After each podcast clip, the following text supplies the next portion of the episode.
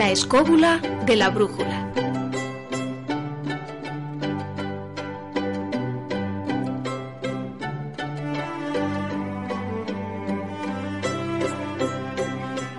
Buenas noches amigos. Una semana más, sed bienvenidos a la escóbula de la brújula y recibir un cordial saludo de todo el equipo que disfrutamos haciendo el programa. Nuestro viaje de hoy va a ser entre mundos subterráneos, con sus teorías, enigmas, leyendas y curiosidades, algunas de las cuales iremos desgranando en las diferentes secciones y por supuesto también en nuestro filandón. Con nuestro compañero Miguel Zorita sacaremos del cofre del tesoro una, una pieza de lujo, una extraña carta marina que muestra una de las entradas al inframundo. En el taller del pintor, con Marcos Carrasco y Juan Ignacio Cuesta, pues que analizarán el descenso de Orfeo al reino de las sombras para buscar a su esposa Eurídice, las claves esotéricas de un mito a través de un increíble cuadro que se halla en el Museo del Prado. Nos zambulliremos con Carlos Canales en la historia de la aparición de los niños verdes de Banjos o de Banjos, dependiendo de la zona, una increíble leyenda de la que existen varias versiones. En el zurrón del caminante descenderemos con Maese Cuesta a una curiosa y bella cueva, la de Fuentemolinos. En la dimensión perdida ahondaremos en un interesante en una interesante parte del mundo onírico, lo que son los sueños premonitorios. Hablaremos de cine, cómics, literatura y juegos, pues con Javier Sánchez Barba en nuestra sección más transgresora. Y para redondear el programa terminaremos, como siempre, con los cuentos de Callejo y sus moralejas. Serán dos horas en las que contaremos, como siempre, con Alberto Bernabeu, nuestro mago, en la parte técnica, y con la voz de Belén Marcos en las locuciones, y acompañándoos durante todo este trayecto un servidor que nos habla, David Sentinella. Una vez más os recordamos nuestra página web, laescóbula.com. En ella ya sabéis que además de escuchar la emisión del programa en directo, Podéis eh, ver las imágenes sobre las que hablaremos en alguna de las secciones y los contenidos extra que vamos añadiendo semanalmente sobre los diferentes temas de cada programa. También nos podéis encontrar en Facebook, La Escóbula Oficial, y para los tuiteros nuestro perfil es arroba la escóbula 13. Y ahora preparaos, porque ha llegado el momento de subirnos en nuestra particular escóbula voladora para viajar por los misterios, los mitos y las leyendas de los mundos subterráneos. ¿Nos acompañáis? Bueno, pues comenzamos.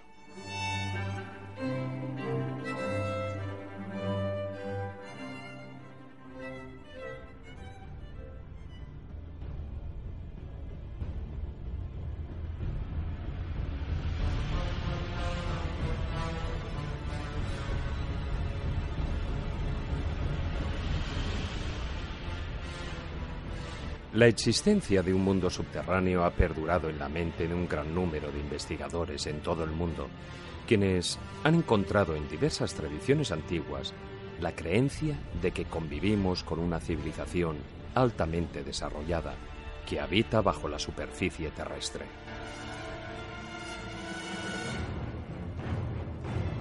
Actualmente es difícil que la ciencia acepte esta teoría, ya que las condiciones bajo la superficie terrestre no son las más óptimas para vivir y desarrollar una cultura de seres humanos, a no ser que su forma de existencia fuera muy diferente a lo que hoy conocemos. Pero, ¿sería eso posible? Aunque a día de hoy no existen pruebas oficiales que demuestren la existencia de una civilización inteligente en galerías subterráneas, sí existen un sinfín de teorías, leyendas y documentos religiosos e históricos que hablan de la presencia de seres similares a nosotros habitando bajo tierra. A continuación, en la escóbula de la brújula, nos aventuramos por los cinco continentes para explorar los supuestos accesos a este mundo subterráneo y analizar las diferentes teorías y leyendas que hay sobre el tema.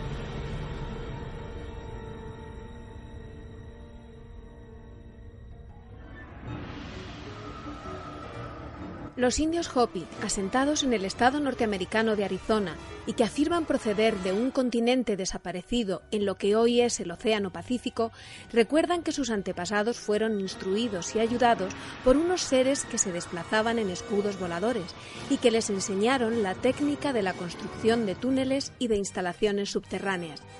Muchas otras leyendas y tradiciones indígenas del continente americano hablan de la existencia de redes de comunicación y de ciudades subterráneas.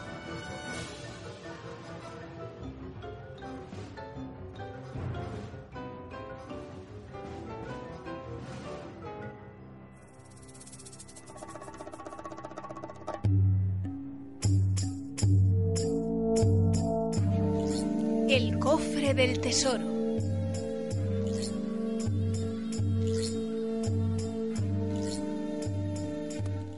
Y empezamos el programa por esos mundos subterráneos de la mano de Miguel Zorita y el cofre del tesoro, porque según me has comentado antes, eh, hoy nos vamos a ir a Islandia. Pues sí, nos vamos a ir a uno de los presuntos accesos al, al mundo intraterreno, según un famoso escritor, según Julio Verne, que por muchos es conocido, entre otras novelas, por el viaje al centro de la Tierra, ¿no? Pues bien, es en ese libro precisamente donde se menciona que uno de esos accesos tiene lugar desde la famosa isla de Islandia.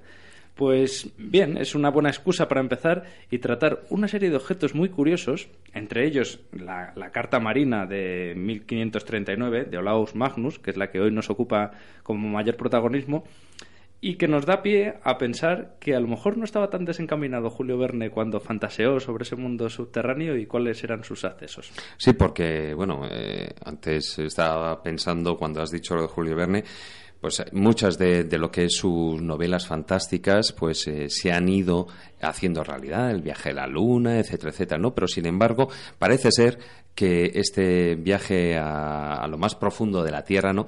Como que va a ser un poquitín más difícil de que igual algún día pues eh, se le pueda dar la razón, ¿no?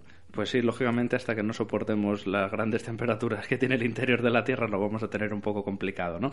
Pero sí que me gustaría traer a relación este tema de Julio Verne y su viaje al centro de la Tierra por un detalle muy curioso que aparece al principio de la novela. No vamos a relatar toda la novela porque también sería quitarle parte de su magia, pero sí que es cierto que eh, Julio Verne al principio habla de un personaje, de un personaje que es el autor de un pergamino, de un manuscrito que les da las claves a los protagonistas de la novela para acceder a ese mundo eh, intraterreno, ¿no? Pues bien, este personaje, un tal Arne Sakepnem, eh, al parecer tiene su origen o tiene parte de inspiración en un personaje real en un personaje real, en un islandés del siglo XVII, XVIII aproximadamente, que se llama en realidad Arni Magnusson, que es precisamente un coleccionista de manuscritos. Un personaje realmente interesante porque es el, el, gran compilador de la identidad cultural de Islandia, dentro de toda la Edad Media y la Edad Moderna. Él se dedica a coleccionar toda una serie de, de, esos manuscritos, ¿no? Que, a ver si me sale bien el nombre a la primera porque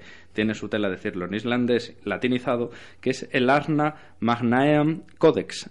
Lo he dicho bien, perfecto. Bien. Si, te digo que me lo repitas. no, ya no te lo voy a repetir. ya no es válido. bueno, pero lo cierto es que parece ser que este podría ser el inspirador de ese personaje y, lógicamente, el, el, inspirador de ese manuscrito en el que aparece ese acceso al mundo intraterreno.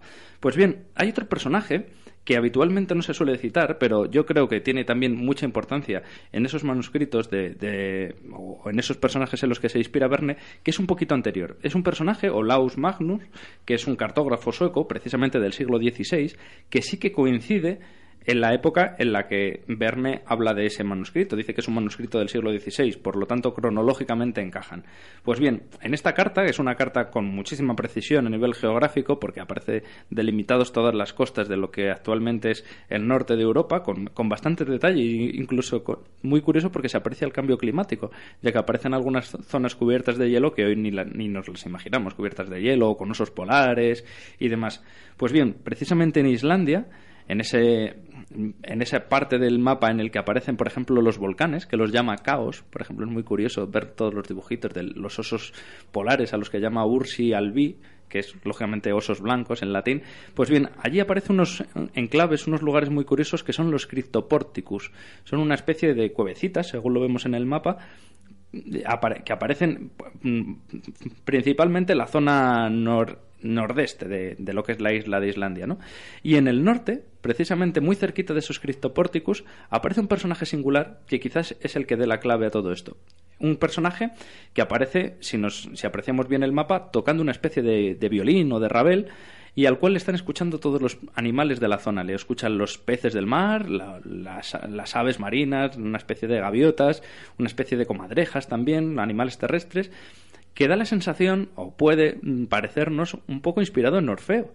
Orfeo, lógicamente, que incluso como veremos luego en el taller del pintor, tiene su conexión con el mundo intraterreno, con esos, mm, esas tradiciones de los inframundos en el mundo griego y demás lo cual nos puede hacer pensar, junto con otro personaje que también aparece reflejado en este mapa, que es el nada menos que el héroe nórdico Starkat, que aparece, a este personaje se le dota del don de la poesía y aparece con unas tablas en las cuales aparecen unas runas muy similares a las que menciona Julio Verne en su novela como la parte críptica, que que lógicamente podrían inducirnos a pensar que se trata de los personajes o los elementos en los que Julio Verne se inspira para situar allí en, esa zona de Islandia la entrada al inframundo, ya que si nos encontramos unas cuevas junto a Orfeo, ¿Qué más pistas necesitamos para pensar que realmente el acceso al inframundo se encuentra en esa zona de Islandia? Efectivamente, una historia bonita porque además eh, eh, me refiero a que cualquier persona que vaya a Islandia se supone que ese mapa eh, a nivel geográfico, independientemente de que esté ilustrado como se ilustraban todos los mapas en siglos anteriores, ¿no? Con dibujos, con animales, con, con seres extraños, ¿no? Y en este caso has comentado que ahí están descritas, están dibujadas las cuevas ¿Y cómo, cómo las llaman? Cryptoporticus que es en realidad puertas ocultas. Puertas ocultas. A eso es, que me ha llamado la atención, porque fíjate, una puerta oculta y estamos hablando del acceso al mundo subterráneo. Pues es una bonita historia, Miguel. Sí, ahora además que viene el calor, nos vamos a Islandia y disfrutamos un poco a, a tener más fresquito, ¿no? Sí, porque me parece que el calor de Madrid, aunque este año dicen, aseguran que no será como el de años anteriores, pero bueno, habrá que pasarlo con, con alguna que otra bebida fresquita. Bueno, pues muchas gracias, Miguel, por traernos esta historia. Gracias a vosotros. Hasta luego.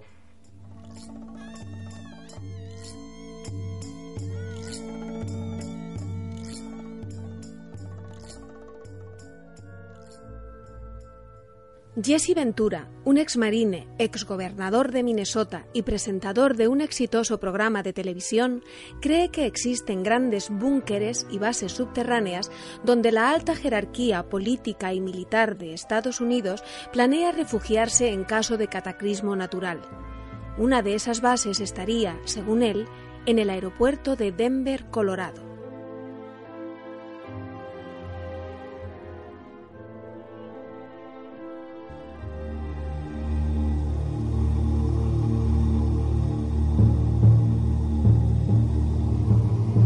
El taller del pintor.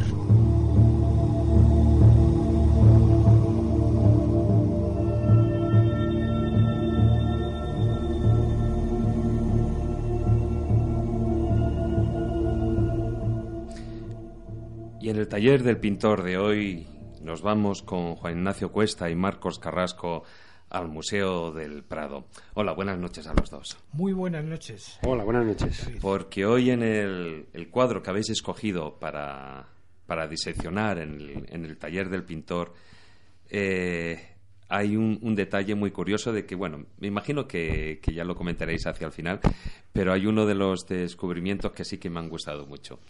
Pero bueno, eh, primero, ¿cuál es el nombre del cuadro? El nombre es Orfeo y Euridice en eh, los infiernos. Orfeo y Eurídice, también una, una bonita ópera de, de Gluck.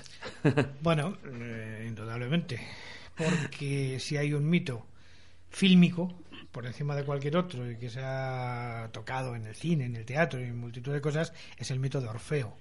No olvidemos esa vieja película que los más viejos recordamos que se llama Orfeo Negro, que basado en el mito de Orfeo, de Orfeo nos llevaba a los carnavales de Brasil con una famosa bachiana que quizá todo el mundo recordaréis, os acordáis de ella, esa Mayo, qué bonita Mayo, etcétera.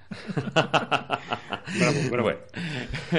Marcos, ya nos podemos ir tú y yo, que ya se queda. Ya, no te digo nada. Como le dejemos solo. Tiene más peligro. Bueno, a ver, Maese, eh, el cuadro está pintado por eh, Fries. Peter Fries, un pintor prácticamente desconocido, del cual solamente se conocen tres cuadros. Este en concreto eh, está en el Museo del, del, Prado. Es un pintor holandés, nacido en 1620 aproximadamente, y muerto también aproximadamente en 1708. Y el cuadro es de 1652, según parece, o alrededores. Eh, y nos lleva al viejo mito de Orfeo que todo el mundo creo que conoce. Orfeo, que es un poeta, es un cantante, está muy enamorado de la ninfa Eurídice. Cuando ella, eh, huyendo de Aristeo, que parece ser que la acosaba, es picada por una serpiente y muere. Con lo cual desciende al Hades, a los reinos de Perséfone y Hades. Al Averno, por decirlo de alguna manera. El poeta está tan triste, tan triste, que incluso con su canto adormece al barquero de las almas, a Caronte. Y es admitido a presencia de, a presencia de Perséfone, quien le dice que le va a conceder que ella vuelva a la vida, pero si cumple con una condición, y es que Orfeo no puede volverse a mirarla hasta que la luz del sol haya bañado el cuerpo, el cuerpo de la ninfa. ¿Qué es lo que sucede? Que van subiendo por hacia el mundo exterior, hacia el mundo de la vida, y justo en el último momento algo le hace pensar a Orfeo que la cosa no va bien, vuelve la cabeza, con lo cual ella desaparece ya para siempre en los reinos de, los infiernos. Esa es la historia de Orfeo y Eurídice. y me imagino que, la traéis a colación, porque en este programa de mundos subterráneos, pues precisamente en lo que eran las, las religiones, pues hablaban de que esa gente que vivía ahí abajo se referían a ese mundo subterráneo, pero en realidad era el infierno, se suponía. El inframundo o el infierno, efectivamente, o el Hades, tal y como lo llamaban los griegos. Pero en que en definitiva es una construcción de la que no había forma clara, concreta o imaginable, eh, hasta que años después eh, Dante Alighieri describe en la Divina Comedia cómo es más o menos físicamente. Hasta ese momento tenemos las imágenes que vienen de la tradición griega o de la caldeo-babilónica, que nos hablan de ese lugar donde están los fuegos eternos, pero no con la descripción o con el nivel que el Dante nos aporta y que Peter Fries ha plasmado de una manera absolutamente, no sé, extemporánea. Sí, Marcos. Bueno, pues como tenemos por costumbre, eh, hemos subido a la web laescóbula.com el, el, cuadro y claro, nos metemos a diseccionar porque la geometría eh, nos indica muchas claves de, de, por qué están situadas las cosas y los elementos en un, en un cuadro. Por ejemplo, si trazamos una línea por la mitad, nos encontramos que en esa misma mitad, ahí vemos a Eurídice eh, totalmente pálida, iluminada, y en ese momento es el en el que Orfeo la abraza y se dispone a sacarla de, del inframundo, por así decirlo, ¿no? Entonces, los que, bueno, pues los que les gusta la fotografía, la pintura, eh, saben de la ley de los tercios, que es que si tú divides un cuadrado un rectángulo en tres partes iguales, tanto vertical como horizontalmente, tienes unas intersecciones, dos, cuatro intersecciones que son los puntos máximos de atención donde tú debes situar lo que quieras eh, darle mayor importancia. Entonces, tenemos, por lo tanto, que en la mitad del cuadro, justo en la mitad, tenemos a Eurídice, abrazado por Orfeo, y justo en el primer punto de atención de los tres tercios tenemos a Perséfone y Hades, eh, que, bueno, pues que presencian este abrazo, ¿no? A continuación, si vemos eh, el siguiente punto de interés, habría que ponerlo justo en la diagonal eh, de, esta, de este mismo cruce de líneas, pero en una diagonal superior. Y tenemos a esta especie de monstruo, porque bueno, todo el cuadro es un delirio, es un alucine, es como, como una borrachera de, de cosas terribles y a la vez dantescas y humorísticas a la vez. Sin embargo, es curioso que se nos uh, ha sugerido que el tema eh, son imágenes que podrían estar implícitas en la, en la metamorfosis de Ovidio. Exacto, ¿Mm? sí, sí. Y además, eh, pero justamente cambia, eh, Peter Fries cambia los personajes y se los inventa todos. Además es que los cambia en plan circense. O sea, por, ejemplo, hay, hay un detalle curioso al lado de los dos personajes, digamos, decentes del cuadro, que son Orfeo y Eurídice, junto con Perséfone, porque el resto es un desastre. Hay dos enanos peloteros que le están vacilando con la lira. Sí, que se acaban de robar. que son circenses, o sea, son como del bombero torero. Dos enanos, dos enanos que le roban la lira y lo ridiculizan tocando ah, ahí sus cancioncillas y se van alejando de lo que es eh, el lugar, ¿no?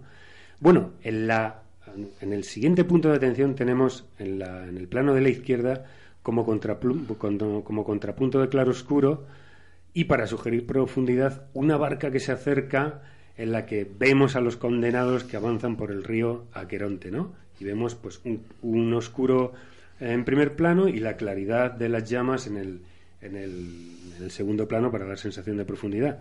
Y atención, y lo digo como primicia, amigos, queridos amigos de la escóbula de la brújula, lo que a mí me gustaba. Hemos, Juan Ignacio y yo, con nuestra lupa exhaustiva, hemos encontrado la primera bruja montada encima de una escoba de El taller del pintor. Ahí está, sí señor. En el Museo del Prado podéis tener este cuadro tan pequeñito como 61 por 77 centímetros. Pero queda mucho de sí, porque todo está lleno de escenas diferentes, ¿no? Exactamente. Podría ser que estos son como 12, 15 cuadros diferentes metidos dentro de uno solo. Y ahí aparece el mundo de, lo diabólico, de las brujas, etcétera, ¿no? Hay un en la parte inferior derecha del cuadro hay una, una escena que cuanto menos eh, a mí me, me llama mucho la atención porque es como un ritual. Es una escena posiblemente sacada de una novela de los Kraft, o sea, porque ahí vemos un camello extrañísimo, con un tipo que lleva una armadura también extrañísimo, en medio de un círculo mágico que no sabemos qué es lo que quiso pintar. Eh, ¿Hay alguna clave en todo esto? Pues la verdad es que a mí de momento se me escapa, pero seguro que la hay. Quizá haya que seguir indagando sobre este cuadro, que no es un cuadro famoso como los del Bosco o los de Bruegel, pero que tiene una importancia capital a la hora de ver estos inframundos. ¿eh? Sí, Juan Ignacio, pues si te das cuenta, esa especie de dromedario, camello que está eh, dirigido por una anciana y abajo un, un bueno, otro enano que, que va tirando de las riendas, está en un círculo como si fuera una especie de círculo diabólico con una serie de objetos rituales en los que podemos ver una espada, una calavera con dos tibias, dos pipas, dos cuernos de cabra, en fin, una babosa, es algo absolutamente de aquelarre y, totalmente, bueno, desquiciante, ¿no?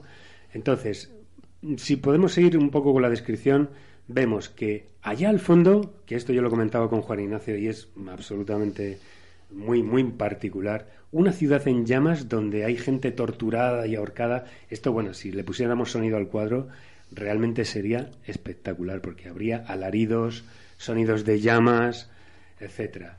Luego, pues, encima de esta especie de gruta, ¿no? Porque eh, ahí tenemos una insinuación de que estamos en un paisaje espeleológico. Hay eh, unos jugadores de naipes que juegan, beben, fuman, y uno de ellos está sentado sobre un dragón que escupe fuego, como simbolizando que en realidad está sentado sobre el mal mismo, sobre el vicio, sobre la corrupción, etcétera, ¿no? Entonces, bueno, pues podríamos decir, yo a mi modo de ver, ¿eh? a mi modo de ver, y, y esto es una conclusión muy personal, que Orfeo en este caso podría ser como una especie de evidente o sensitivo que participaría en un intento fallido de traer al mundo de los vivos un morador del más allá poniendo en evidencia la imposibilidad de todas, todas, pues de, ejecutarlo. Yo tengo una teoría mm, que comenté, eh, que comenté un poquito antes de que entráramos a hablar en este nuevo taller del pintor, de que todos los elementos iconográficos de este cuadro es como si realmente él conociera una caverna, cosa que no era posible en la época en la que él estuvo. Entonces me remite a, quizá a otra fuente, que es la fuente onírica. Y en este caso concreto no sabemos nada de, este pintor, del Peter Fries este, pero yo estoy absolutamente convencido de que este hombre eh, le gustaba mucho la priva y, y posiblemente tuvo algún delirium tremens, porque hay personajes aquí que son propios precisamente de las descripciones que han hecho quienes han pasado por ese terrorífico síndrome. Por ejemplo, el pajarraco ese que lleva un ahorcado debajo. es muy típico, muy típico de, de, ese mundo, de ese mundo tremendo que se produce cuando alguien mm. está ya pasado de vueltas con, con el alcohol etílico. Se nos olvida un personaje que es eh, la lechuza o búho que vemos abajo, mm, más tirando hacia la derecha del cuadro, que es el tótem que ayuda y protege durante la noche espiritual, física o espiritual. Y bueno, ve donde nadie ve, simboliza el conocimiento de lo oculto y seguramente con una referencia velada al Bosco. ¿eh? Sí, hombre, está claro y sobre todo porque, bueno, aunque tú estabas hablando también de ese Delirium Trevens, yo creo que el cuadro de por sí tiene una serie de claves esotéricas que, eh, pues no te no sé si incluso decirte que este pintor, que Peter Fries, pues que no fuera un iniciado en cierto tipo de aunque bueno, estamos hablando de, una época muy temprana, ¿no? Eh, el siglo XVII. Es muy posible, pero no olvidemos que forma parte de una tradición de un tipo de pintura muy concreto que ya venía funcionando ya hacía desde los bestiarios medievales. Bueno, pues muchas gracias, Juan Ignacio, muchas gracias, Marcos, y continuamos con el programa.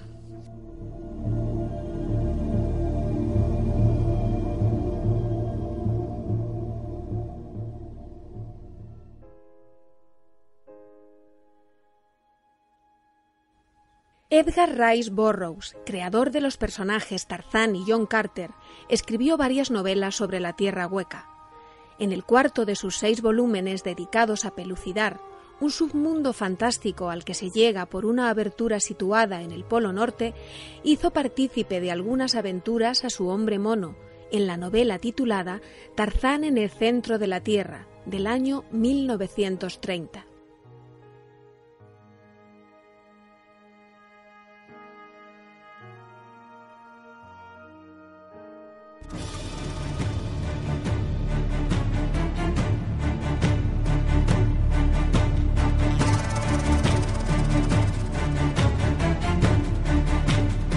Comienza el filandón.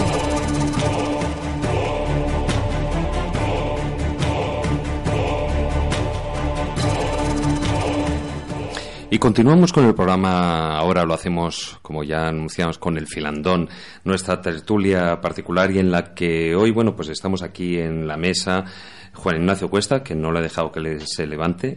hola de nuevo. Aquí estoy pegado. pegado. Jesús Callejo, hola. ¿Qué tal? Mira, que te he dicho que le dejes ir al servicio. Está el pobre hombre dando botes. Está ahí con las piernas cruzadas, ¿no? Miguel Zorita, hola, buenas noches hola, buenas noches, ¿qué tal? ¿Cómo estáis? Y Javier eh, Sánchez Barba, hola. Hola, buenas noches. Bueno, hoy tenemos, eh, nos hemos propuesto hablar de ese mundo subterráneo, incluso de, de esas teorías que hablan que si la Tierra es hueca o no. Bueno, ciertas estas teorías que forman parte o vienen a formar parte de ciertas tradiciones, de ciertos cultos y que incluso algunos autores, bueno, pues eh, lo han concretado en, en, sus novelas o en algunos escritos, algunos de ellos pseudocientíficos, ¿no? Porque digo pseudocientíficos porque, bueno, el tema de la teoría de, de la Tierra hueca, pues bueno, la ciencia, lo que es la comunidad científica, la descarta prácticamente por completo, ¿no? Pero sí es cierto de que ahí podríamos hacer, para empezar, una pequeña distinción entre lo que podía ser la, esos mundos subterráneos eh, hipotéticamente habitados y otra cosa que es eh, posiblemente ir un paso más hacia allá y ya eh, hablar de lo que es la, teoría de, o la hipótesis de la Tierra hueca. Bueno, si os parece, os hago una pequeña introducción a lo que yo creo que se podría comentar en este filandón, porque como veis el tema da mucho de sí y se puede profundizar, nunca mejor dicho, en él. Eh, sí es cierto y hablar de esa diferenciación, es decir, por una parte es la teoría de la Tierra hueca, pensando que el planeta es hueco, que en el, que en el centro no hay un núcleo, sino que habría un sol, como postulan los de esta teoría, que sobre todo lo mantienen a partir del siglo XIX y luego comentaremos quiénes son los defensores, y el otro son las cavernas subterráneas, y por lo tanto están asociadas a reinos subterráneos, a ciudades subterráneas, y ahí aquí entramos también en esa polaridad. Por una parte la, mitológica, es decir, aquello que tiene que ver con esa mitología griega, acordaros eh, los hijos de Cronos, entre ellos que se asignan cada uno un reino, que, eh, pues estaría Zeus por una parte, Poseidón y Hades. Y Hades, eh, que es ese reino subterráneo donde luego ha generado muchísima literatura alrededor de ello. Luego estaría la otra parte, es decir, aquellos que sí mantienen que puede haber algún tipo de cultura, de civilización intraterrena, los intraterrestres, que, que estarían ahí desde in hilo tempore, pero que de vez en cuando pues tendrían ciertas incursiones en la superficie y eso generaría las leyendas y muchas leyendas muy asociadas también al mundo de los gnomos, de los enanos, es decir, una raza pequeña, eh, muy dedicada a la minería y también muy, relacionada a veces con los monumentos megalíticos y que casi siempre se habla en sus orígenes, igual que pasa con los mouros en Galicia, con seres que viven debajo del suelo.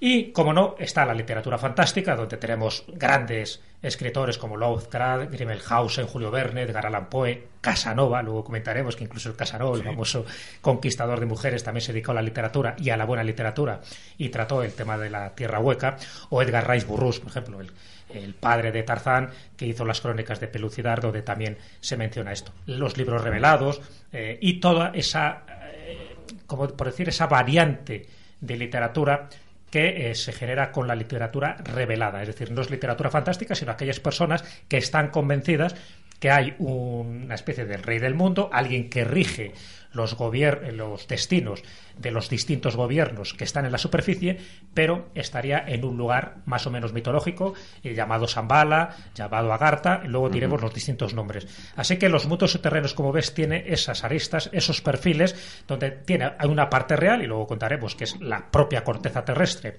y las cavernas subterráneas que hay, y todos los mitos y las leyendas que hay alrededor de esas cavernas, por ejemplo, la Cueva de los Tallos en Ecuador, y luego toda aquella otra parte fantástica que se ha ido añadiendo en función de la creatividad y, en función de la fantasía de los distintos autores que han añadido un poco de leña pues a esta gran a este gran fuego de las teorías conspiranoicas porque de conspiranoica estamos hablando en el sentido de que hay gente que cree y así lo pensaba también eh, algunos adalides del nazismo que pensaban que en el interior de la tierra es donde está la auténtica raza con la que había que ponerse en contacto con ellas para que hubiera un reino de prosperidad en la superficie. Es decir estaríamos hablando de esa dualidad una vez más en este tipo de terrenos aquellos que creen que lo que nos espera es algo muy bueno y aquellos que creen que lo que nos esperan es una invasión de esos intraterrestres que están esperando como su mejor momento. Bueno, pues de todo hay en el reino del Señor y es el reino del Señor está por encima y por debajo. Lo que hay por debajo, que es lo más curioso, lo más fascinante, es lo que intentaremos ir desvelando a lo largo de esta tertulia.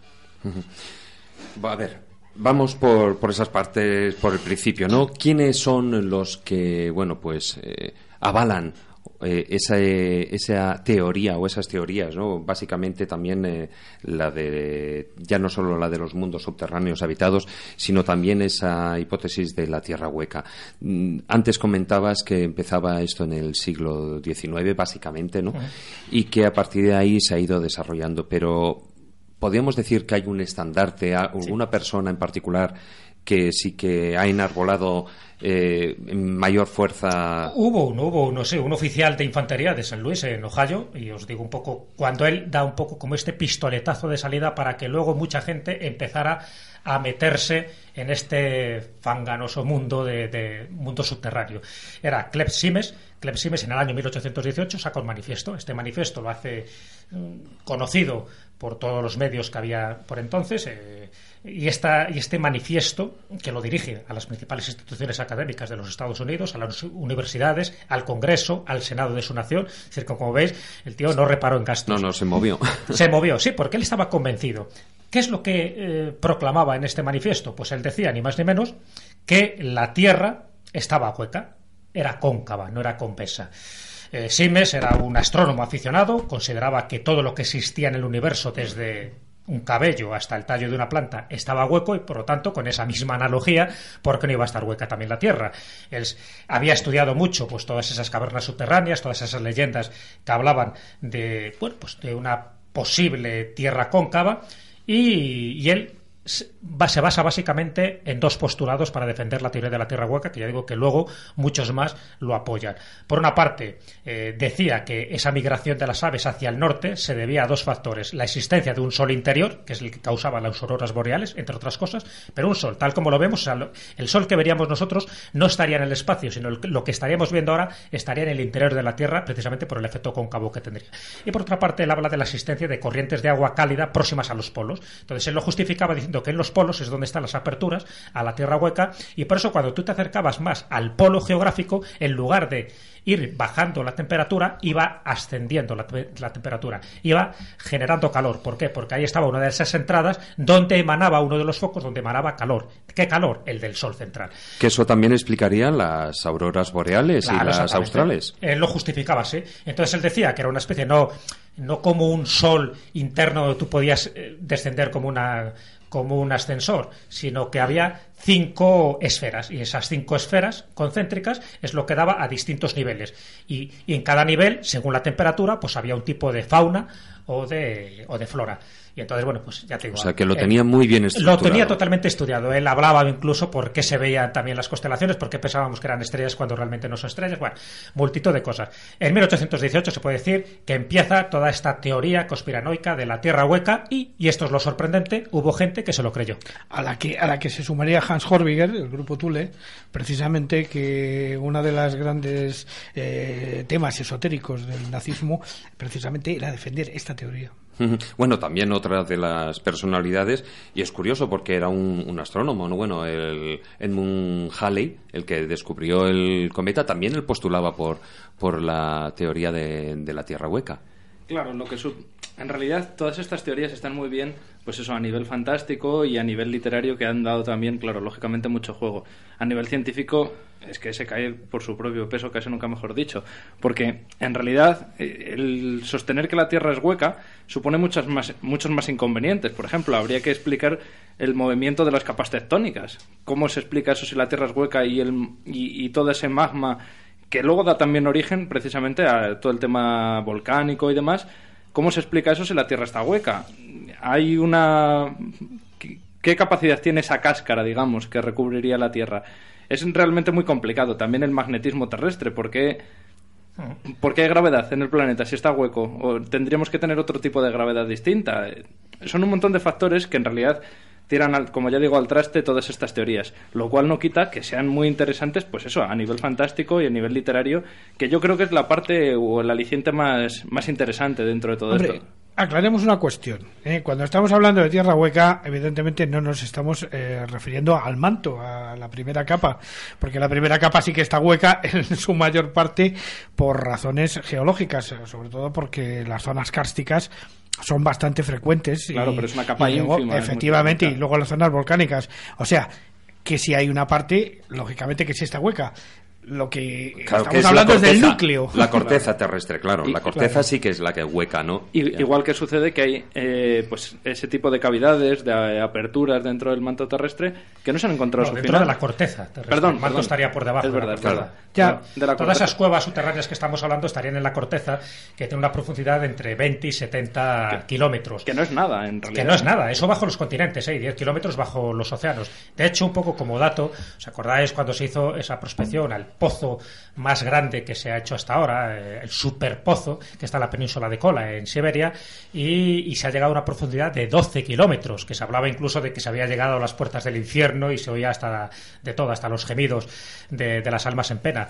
Bueno, pues eh, esos 12 kilómetros que se han explorado, que se han cavado, representan el 0,1% del diámetro terrestre. Es decir, como si la corteza estamos entre 20 y 70 kilómetros, 12 es un arañazo, un simple arañazo. Ni siquiera sabemos lo que hay debajo, sí sabemos que hay cuevas, que hay galerías subterráneas, que hay, pues en fin, una serie de, de cuevas cásticas y de una geología cástica, que eso es lo que ha permitido que haya en el pasado y a lo mejor incluso en el presente algún tipo de fauna todavía desconocida y que puede incluso generar eh, lo que son este tipo de animales criptozoológicos que estén todavía ocultos a la mirada del ser humano y que, bueno, de vez en cuando salgan y que es lo que ha generado, y luego contaré algunas anécdotas, lo que ha generado que ese tipo de avistamientos siempre casuales pues formen parte de nuestras tradiciones, de nuestras leyendas y a veces de nuestras supersticiones, pero porque lejos de estar inventados son momentos muy concretos de el día o del año que alguien los ve Luego se vuelven a esconder estos seres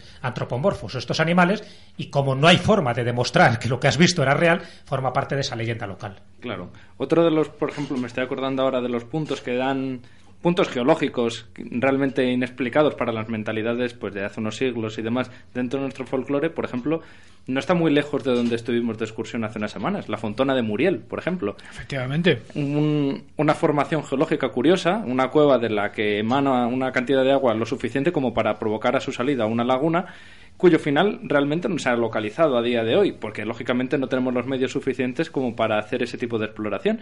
Pero claro, da pie a pensar que... Bueno, sí hay medios lo suficiente. Lo que pasa es que llegaron a un sifón que se estrechaba mucho y, no merecía la pena meter un par de barrenos en un momento dado para aclararlo. Entonces se consideró en ese momento, por cierto, el equipo de Alfilo de lo Imposible, que, que ahí hasta ahí y ya, ya, ya sabíamos de qué iba la Fontana de Muriel. Pero claro, eso da pie a todo un montón de leyendas que surgen en torno a este lugar, que es, por ejemplo, todo el tema de ese carro tirado por unos bueyes que mugían en determinados momentos del año y demás, que es pues una explicación fantasiosa de un, de un hecho natural y, y, lógicamente ahora explicado, pero hace unos años totalmente misterioso. Es que, evidentemente, el legendario popular con respecto al intramundo se nutre de cosas que son perfectamente explicables. Eh, traeré aquí, por ejemplo, una cueva, una sima que tenemos en la zona de Río Lobos que se llama el sótano de los lamentos y no es porque haya nadie abajo quejándose de que le duele una muela ni nada parecido,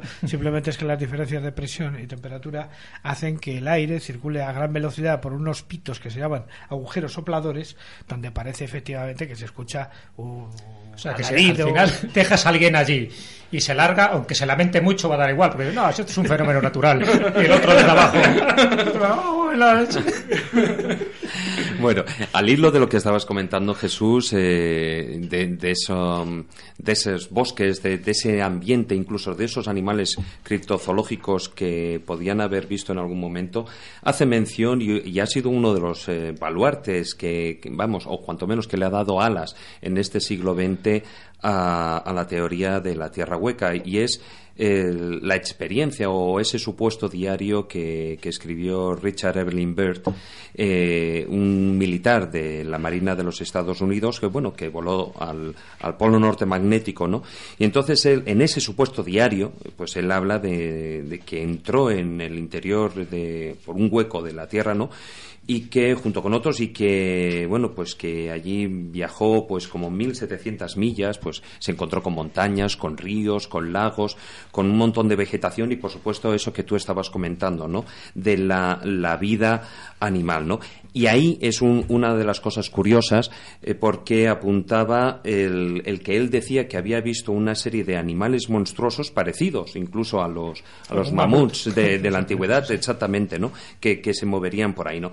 Bueno, en fin, eh, yo creo que no sé si alguna vez eh, se ha hallado ese, ese supuesto diario en el que, bueno, se basan todas estas hipótesis, pero sí que cuanto menos, el, bueno, dio mucha, mucha carta, ¿no? Dio mucha cuerda a, pensar eso del reino de Agartha, ¿no? Y, al, y, hablar de, ese rey. Sí, pero ¿sabes por qué dio? Porque estamos hablando de un personaje muy famoso. Él era almirante de, la, de la Marina norteamericana, Richard Evelyn Baird, y claro, mm, alguien que había hecho dos expediciones al Antártico, que había también hecho sus exploraciones al Ártico, que tenía un reconocimiento, bueno, oficial como héroe de guerra y, y como gran expedicionario, pues cualquier cosa que él diga siempre se va a creer.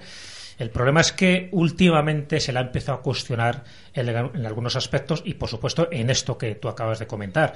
Porque en una de esas expediciones que hizo, mm, en concreto al Ártico, al Polo Norte, que realizó el primer vuelo sobre el Polo Norte en el año 1926, pues sí que fue una arriesgada hazaña, de la cual volvió. Él, se le reconoció que había estado sobrevolando, el primero que había sobrevolado el Polo Norte. Y, y claro, mm, cuando salieron unos papeles, no hace demasiado tiempo, en el año 1996, hubo investigaciones en la Universidad de Ohio y analizaron los diarios de Ver. Estos diarios de Ver, que se encontraban, eh, se encontraron en el mes de enero en las dependencias de la Universidad de Ohio en, de este año, de 1996, hasta ese momento estaban sospechosamente perdidos, ¿qué descubren? Pues que el almirante realmente dio media vuelta 250 kilómetros antes del objetivo. Entonces ya no era verdad que lo había sobrevolado. Eh, además, bueno, esa es la distancia un poco que él dejó asignada en el diario se comprobó rápidamente que esas distancias que él reflejó con el combustible que tenía y con las cosas que llegaron a ver no coincidían. Mm, ¿Qué ocurre? que según él salieron de la isla noruega de Spielbergen a las dos horas de cubrir la distancia asignada, el piloto y su mecánico, Floyd Bennett, optaron por dar media vuelta por problemas mecánicos en su aparato, que era un Fokker trimotor, y el Fokker trimotor en aquella época era muy complicado, ya que es uno de los propulsores, perdía aceite. En aquellos tiempos, imagínate, estos aviones de, varias hélices no estaban pensados para continuar volando, era mejor darse la vuelta. Bueno, pues se dan la vuelta en esos 250 kilómetros antes de llegar al objetivo, es decir, antes de llegar al polo geográfico, o al norte geográfico en este caso. ¿Qué ocurre? Que Ver no dijo la verdad. Cuando regresó, en lugar de decir, bueno, pues hemos tenido averías y ya lo volvemos a intentar, él declaró que había sobrevolado durante 15 minutos el Polo Norte. Y también aparecen esos testimonios que para mí son apócrifos, donde él dice que incluso recorrió cierto, o sea, que llegaron a bajar y que recorrió cierto territorio del Polo Norte, pero no era el Polo Norte que nos podíamos imaginar, es decir, un casquete con hielo a 50 grados bajo cero, sino todo lo contrario, es decir, que el sol eh, calentaba allí, que la temperatura había subido, estaba en una temperatura de unos 19 grados, que había como un oasis de vida en medio del gran desierto de hielo, así por lo menos lo describe un artículo de Jan Brun en la revista Nostra, en el 24 de junio al 4 de julio de 1980 es donde se aparece toda esta, esta versión, estos artículos de, de Jan Brun. Y claro, lo que cuenta es que el 14 de junio en concreto de 1926, a 74 metros de altitud, a las 12 horas, los cuatro hombres, estaba él y tres personas, se pusieron a utilizar sus cuerdas para llegar a una, una, maravillosa vegetación que se extendía sobre un centenar de metros. Y ahí es donde dicen que ven a lo largo o a lo lejos una especie de, animal peludo que con el catalejo descubren que era un mamut.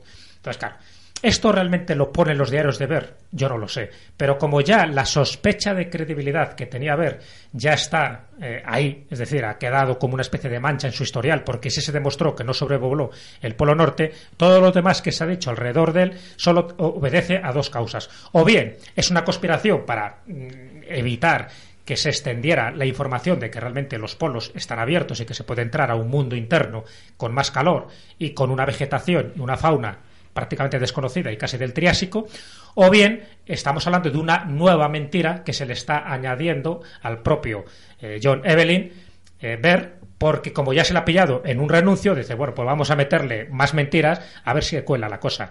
Yo no sé hasta qué punto. Yo lo que estoy convencido es que él no vio nada de esto. Sí, porque incluso eh, hay gente que afirma que en esos supuestos diarios, pues él incluso comentaba que habían, se habían encontrado ahí con, con ese mundo, con ese agarta, el que incluso habían visto máquinas voladoras que, que, incluso, bueno, pues eh, llegaron a contactar con ellos, ¿no? Y que, de hecho, fueron los que luego les, les acompañaron hasta la salida. Hombre, yo creo que eso ya es rizar mucho más el rizo. A mí me parece demasiado fantástico eso. Yo creo que eso en los diarios de ver, de ver no aparece, casi estoy seguro, y que son fabulaciones que se han hecho posteriormente, siempre con la percha de este almirante de la Marina, porque dice, si lo dice él, en principio tiene más credibilidad. El problema, ya digo, es que a partir del año 1996 esa credibilidad, en fin, no hay que no hay que desmontarle totalmente. La verdad que los méritos que él hizo son tremendos. Pero esto es lo de siempre. Es decir, puedes hacer 100 cosas bien, pero como hagas una mal, al final vas a pasar a la posteridad por esa única cosa que has hecho mal. Y el almirante Ver sí que hizo algo que no debía haber hecho, que era reconocer exactamente que se había dado la vuelta cuando estaba sobrevolando el Polo Norte. Yo creo que todo lo demás, en principio, son mistificaciones, son falsedades, son mentiras que se le han colgado en la chepa de, ver y que yo creo que él nunca lo debió escribir. No era tan estúpido como para poner este tipo de barbaridades. Claro, y además es que a poco que apliquemos la lógica veremos que todos estos relatos empiezan a perder sentido una y otra vez. Por ejemplo, en el caso de imaginarnos que efectivamente hay una especie de boquete en esos polos y que a través de, esas entradas se tiene acceso a estos lugares, también tendríamos que tener en cuenta la influencia del sol, de los rayos solares a estos lugares y lógicamente afectarían también a su vegetación. Y eso es un dato que ninguno de estos supuestos exploradores especifican y es que habría una especie de elipse en torno a su vegetación totalmente distinta porque estaría afectada por ese sol interno y por el sol externo, que también tendría acceso a través de, de esos boquetes. Pero bueno, lo interesante es un detalle así, un, poco chorrada que he querido traer, pero que es muy simpático al respecto de esto, es, es el tema de los pozos antipódicos. Esto es una cosa muy curiosa, que posiblemente no hayáis oído, pero creo que se, que se llegó a poner incluso en marcha y todo. Es una especie de, pues de broma, prácticamente podríamos decir, que consiste en posicionar en un lugar del globo y en sus antípodas un pozo con una webcam que conectase cada vez que uno se asomase al su interior con la otra parte del mundo. Entonces, por ejemplo, en España ha habido un, un, caso que yo conozca al menos, que es en el caso de Trujillo, que conectaba con la, perdón, con la localidad de, de Nueva Guinea de, a ver si lo digo bien, Caponga, que pues lógicamente si tú te, asomabas desde el pozo de Caponga veías Trujillo y si te asomabas desde Trujillo veías Nueva Zelanda.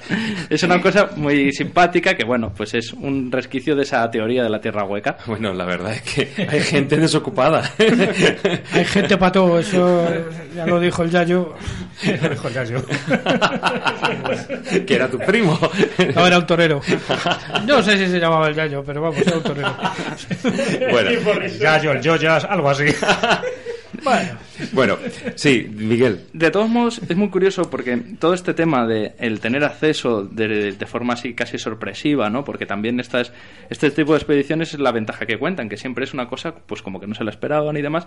Tiene también su tradición o su pozo en, en las tradiciones y en la historia, precisamente en la ciudad de Madrid. Hay una plaza dentro de la zona del rastro, que es muy conocida, que es la Plaza del Campillo del Mundo Nuevo, que según la tradición popular, dicen que en 1492 unos muchachos andaban por allí jugando y en aquel entonces había una roca de grandes dimensiones en lo que hoy ocupa la plaza que se vino abajo determinado día. Bueno, dio lugar a una cueva a la cual tuvieron acceso estos niños y introduciéndose por allí dicen que terminaron en un lugar completamente desconocido para ellos, pues con una, con una exuberante vegetación, con unas playas maravillosas y demás, y cuando volvieron, no tardaron mucho en ir y volver, pero cuando volvieron de ese lugar fantástico y lo relataron, coincidía plenamente con lo que había descrito Cristóbal Colón a su llegada precisamente poco tiempo después de, las, de las primeras islas de lo que sería el Nuevo Mundo, de ahí ese nombre. ¿no?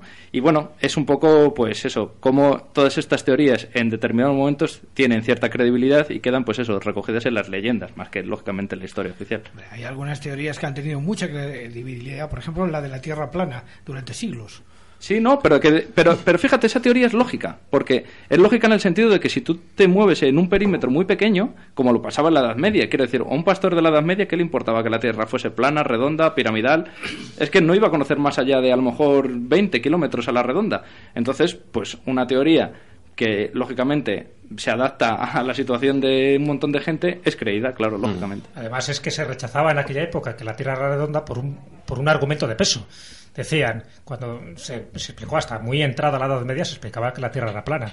Entonces decía, pero vamos a ver, alma de cántaro, ¿cómo va a ser redonda? Si es redonda, los que están al otro lado se caerían. Mm, ese, ese, argumento era de peso para ellos, y nunca mejor dicho, era de peso.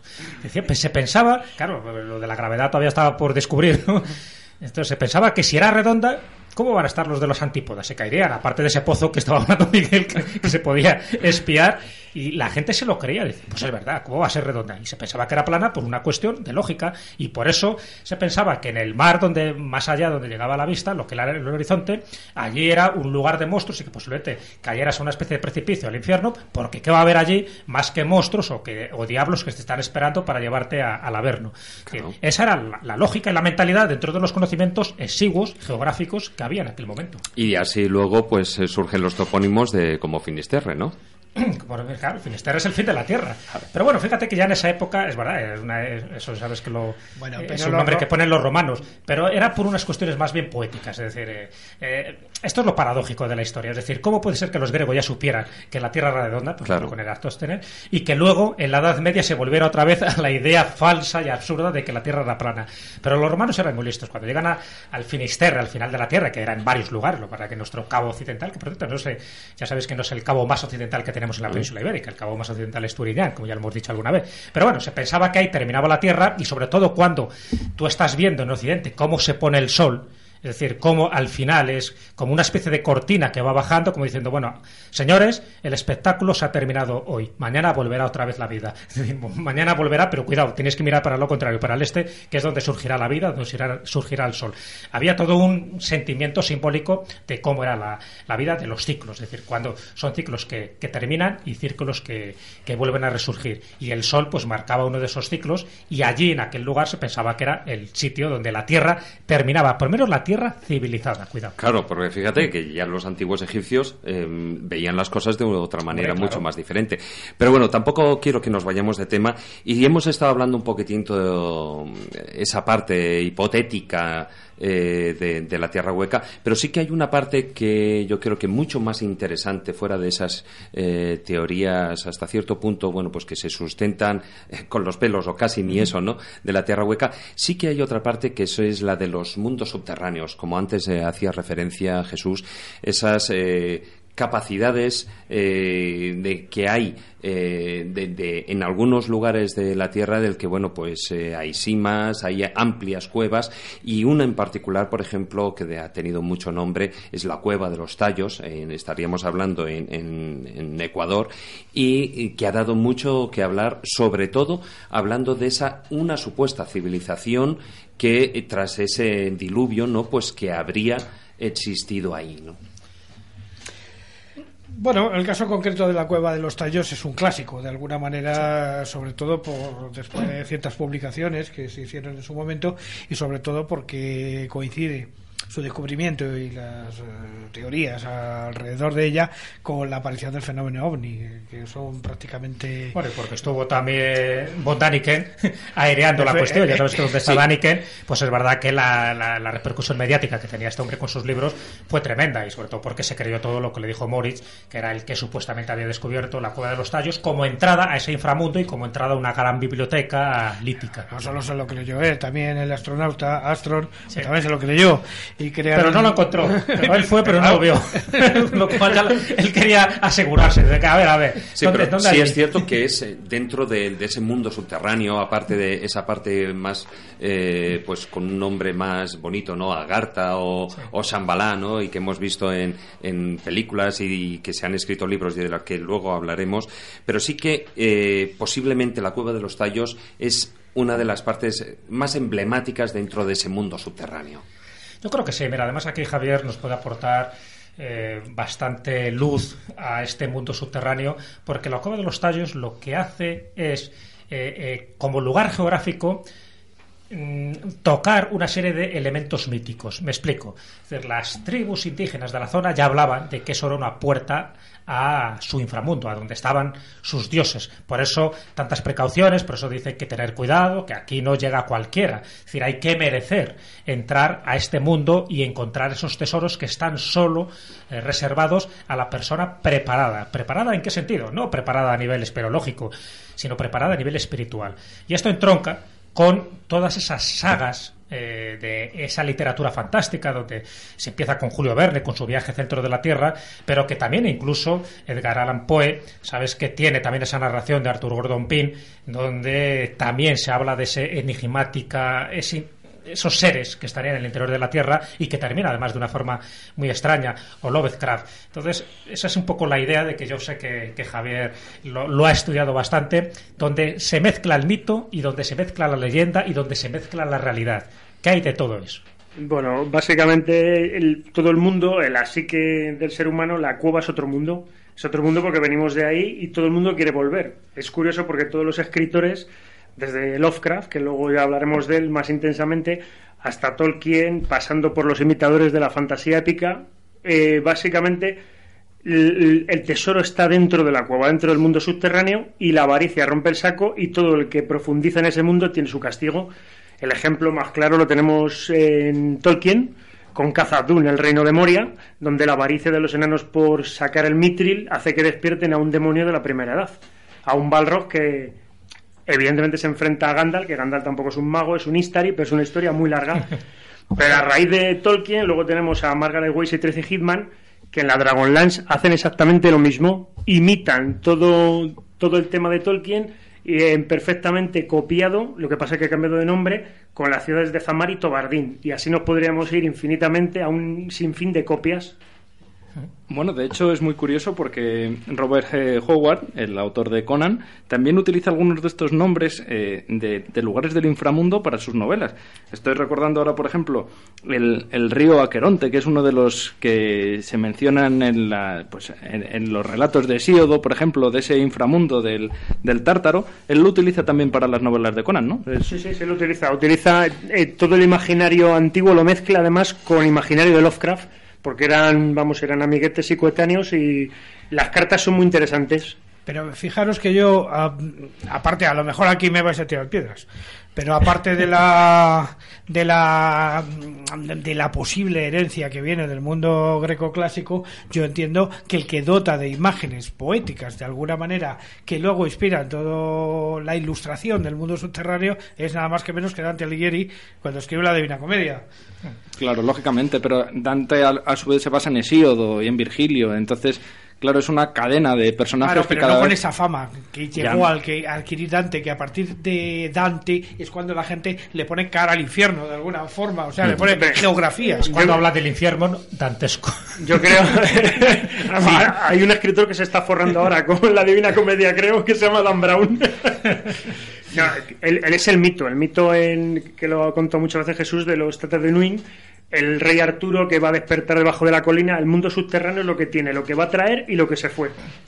Y hablando de esos mundos subterráneos, porque bueno, aquí han salido algunos nombres, algunos evidentemente que pertenecen al, al terreno de la fantasía, de la literatura fantástica, pero hay otros eh, pues que sí que se les ha dado hipotéticamente a esos mundos subterráneos que, y como digo, hipotéticamente han existido o incluso existen y que, mm, bueno, hay una larga lista de nombres. Hay una lista, sí. Fíjate, cuando hablamos de estos reinos ocultos, eh, la mayoría son subterráneos, otros no. ¿eh? Cuando, por ejemplo, se habla de Avalón, por ejemplo, de que estaría situado en Irlanda, no sería realmente un mundo subterráneo, sino más bien un mundo acuático.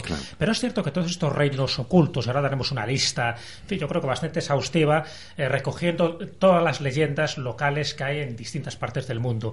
Pero tendrían como dos características. Por una parte, cuando se habla de estos reinos ocultos, y, la mayoría subterráneos, el tiempo transcurre a una velocidad distinta, que es algo parecido a lo que ocurre con el país de las hadas o el país borroso. Siempre que alguien tiene alguna incursión a este mundo neblinoso, ese mundo dimensional, siempre habla de esa característica, que el tiempo va a una velocidad distinta. Lo que allí transcurre un día, por ejemplo, fuera de esos contornos, ha transcurrido a lo mejor un año. Y, por otra parte, siempre se habla de estos reinos desde un punto de vista espiritual y invisible. Es decir, tú no lo puedes ver con los ojos físicos. Lo tienes que ver en un estado mental transitorio, una especie de viaje astral, eh, con una preparación incluso chamánica. Tienes que entrar allí y a veces se entra por, rocas que tienen petroglifos o a través de, de bosques o a través incluso de cuevas subterráneas. Pero esas dos características son básicas. El tiempo es distinto, incluso la luz es diferente, siempre es una luz crepuscular, y luego no se puede ver físicamente, hay que estar preparado. Ahí tenemos un, ejemplo. En España tenemos, el, alguna vez hemos hablado de ello, en el barranco de Badajoz, en la, en la isla de Tenerife, en la que sí que se habla, y yo creo que prácticamente todos aquí hemos estado por ahí eh, con nuestro buen amigo José Gregorio González visitándolo, y que llegó a un punto, aparte de, de la cueva del fondo, pero sí que hay una roca ahí delante que incluso hay momentos en los que dicen que gente según esas leyendas, ¿no? Que gente las ha traspasado, ¿no? Sí, exactamente. Entonces, ahí lo que nos faltaría a lo mejor sería el nombre de esa ciudad. Pero en el fondo lo que te habla es que el barranco de Badajoz sería una de esas puertas dimensionales que accedes a dónde? A otra realidad, a otra dimensión, a otro espacio-tiempo. Y ¿Quién te recibe? Hombres blancos. Fíjate que los hombres blancos están en relación con la hermandad blanca, con esa serie de, de, seres espirituales eh, muy, está muy relacionado con Agartha y Cosambala y que están ahí solo esperando a aquellos, ya digo, merecedores de adquirir o esos conocimientos o esas riquezas. Y las riquezas no siempre son materiales. Y con una que se nos va a pasar, que es ERX. Que no se nos olvide porque... No, exactamente. Dentro de esta lista que os iba a decir, de forma muy, muy improvisada, porque seguro que hay muchos más, pero bueno, yo creo que eh, son nombres que a muchos oyentes les va a resonar cosas conocidas, a otros les va a parecer nuevas muchas de las de los nombres de estos reinos que se han asignado según las tradiciones locales, pero que en el fondo es para darnos cuenta de la variedad, de la diversidad, de la complejidad que tiene este fenómeno de los mundos y de los reinos subterráneos. Por ejemplo, cuando se habla de Trapalanda, que es la ciudad de los Césares o la Tule patagónica, o la ciudad eh, del Rey Blanco, también en la Patagonia, o la Tula Hiperbórea en el Ártico, o la Fuente de la Eterna Juventud, ahí no sería algo subterráneo, que estaría en las Bahamas, el Reino del Preste Juan en Etiopía, el Gran Paititi, la residencia de la Hermandad Blanca en el Perú, el Reino de Parimá, el Gran Quibik o la Gran Quibira, que tantos conquistadores españoles intentaron buscar en Norteamérica, la ciudad de Erx, la ciudad de que estaría en el Cerro Torco, en Argentina, que además, por cierto, estaría emparentada con la ciudad de Telos, que estaría en el Monte Sasta, en California. Son ciudades etéricas, ciudades a las que llegan los contactados, ciudades de las que sabemos cosas por libros revelados, tanto la de Ersk como la de Telos, en el Monte Sasta. El reino de Acacor o Acajín, en Brasil. Las siete ciudades de Cíbola, en Norteamérica el templo subterráneo de Ivers, en el Roncador, Brasil, la ciudad subterránea de Guayana o para, Parauná, que está en el Mato Grosso, en el Brasil también, la ciudad subterránea en la montaña de Cualiacán, en el Valle de Santiago, México, que por cierto están las siete luminarias diciendo que representa lo que sería la osa mayor en la Tierra en relación con la constelación. La ciudad perdida de Buritaca, en Colombia. La ciudad de las grutas de Loltún, en el Yucatán, México, que se puede visitar. Lo que pasa es que también dicen las leyendas que es un acceso a Sibaltá, en fin, al, mundo subterráneo suyo. El Templo de la Luna, en Costa Rica. La ciudad de la Cueva de los Tallos, esta que hemos hablado de Ecuador. Calapa o la morada de los hombres perfectos en Asia, eh, Tirnambeo, por ejemplo, que es la tierra de los jóvenes en Irlanda, la ciudad subterránea de Kitege, que es el reino de la justicia situada en Asia, en Asia Central, que es lo mismo que no decir nada, Asia Central, búscala por allí, ¿no? primero, al fondo a mano derecha donde están los servicios. y, luego bajas unas escaleras, porque y luego bajas las escaleras y a ver, y ahí te estaré esperando para cortarte la cabeza por decir, mira, otro, otro incauto. Eh, no, ya cito tres o cuatro más, pero para que veáis ¿no? un poco la, belleza. Belobodie, o el país de las aguas blancas, que por cierto, luego en el cuento de Callejo hablaré también de Belobodie. El reino subterráneo de los Chuz en Rusia. Eh, Hadinland, o la tierra oculta en Escandinavia. La ciudad de la Esmeralda Lunar aparte de Shambhala y Agartha, como hemos hablado, la tierra de Tebú, entre Seuchan y el Tíbet, la tierra de Airabarsa, donde esperan los hindúes la aparición del futuro Salvador, que es el Kalki Avatar, la tierra de Sanikov en el Ártico o Miztitlán, por ejemplo, por citar una, de un contactado que es Trigueiriño. Sabéis que es un contactado ufológico donde él hablaba de Miztitlán como ciudad subterránea donde vivirían los intraterrestres. Sí, pero os habéis fijado sobre todo que hay, y, no, no nos vamos a extender ya por el tema porque ya se nos está yendo el tiempo, pero que la gran mayoría, hay en algunas eh, de las que has citado están en Europa, otras en Asia, pero la gran mayoría están en, territorio americano. ¿Eh? Y ahí, eh, bueno, pues yo no sé exactamente por qué, pero fíjate, Brasil, Argentina, México, pues Perú, Costa Rica. Yo ahí discreparía un poco, fíjate. Porque si hablamos de, de esos reinos subterráneos, también tenemos que hablar de sus accesos. Y es muy curioso porque hay muchos de esos accesos a los mundos subterráneos precisamente en Europa. Y tenemos que hablar, lógicamente, de toda la tradición grecorromana que tenemos pues, los occidentales a nuestras espaldas, que focalizan muchos lugares, ya no solo en la zona de Grecia, incluso en Roma también, sino también en, las, en algunos lugares de España. Es muy curioso porque, por ejemplo, Hesíodo, cuando describe cómo es ese tártaro, ese inframundo al que se tiene acceso, nada menos que a una distancia tan monumental que dice que tirando un yunque, cuando ese yunque lleva nueve días bajando, es al final cuando se tiene acceso a ese tártaro. Pues bien, Siodo describe todo con bastantes detalles, cómo es la geografía de ese lugar, describe, por ejemplo, que el tártaro es como la capital también, por así decirlo, pero a su vez está rodeado, por ejemplo, de un foso, un foso que lo circunvala el río eh, Flegetone, Flegetonte, siempre lo digo mal que es el río del fuego, por ejemplo, pero no es más que uno de los cinco ríos que recorrerían todas las, todos estos lugares del, de este inframundo griego. ¿no?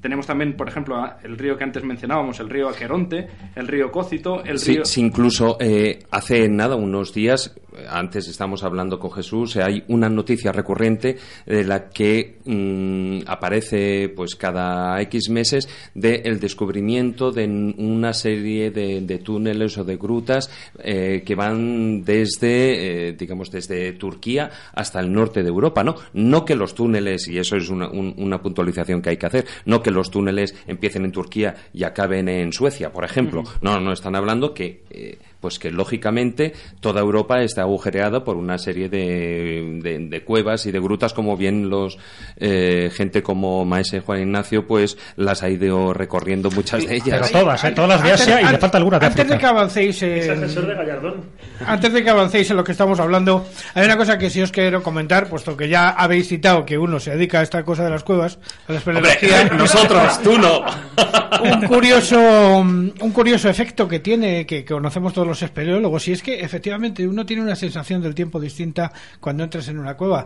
Eh, crees que has estado dos horas y has estado seis, y además sales con el ejercicio de esas seis horas, o sea que, sales hecho cisco. Pero eso, eh, Juan Ignacio, no solo pasa en la espeleología. Aquí, en el estudio, en el filandón, también nos pasa lo mismo.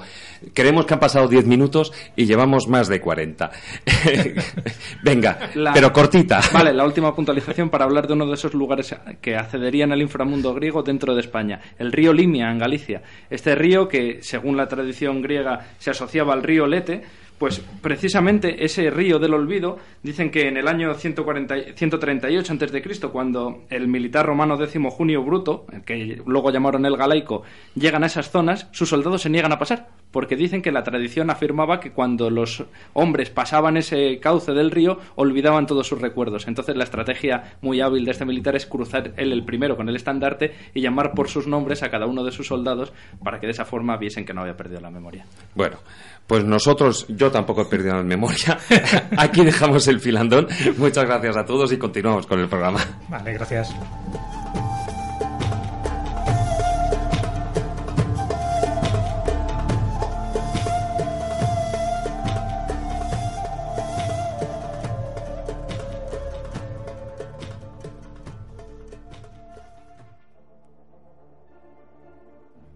La villa subterránea de Montreal, llamada Reso, es la red subterránea más grande del mundo.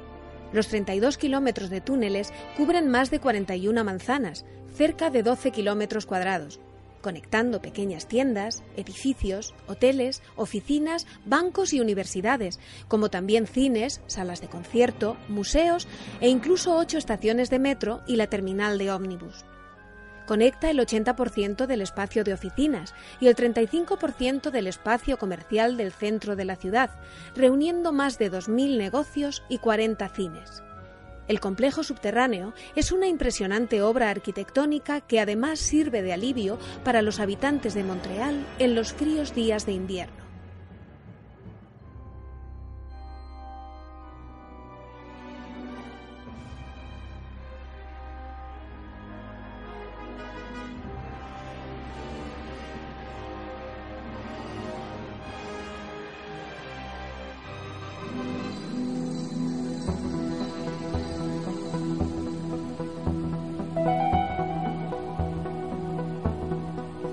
Dimensión perdida.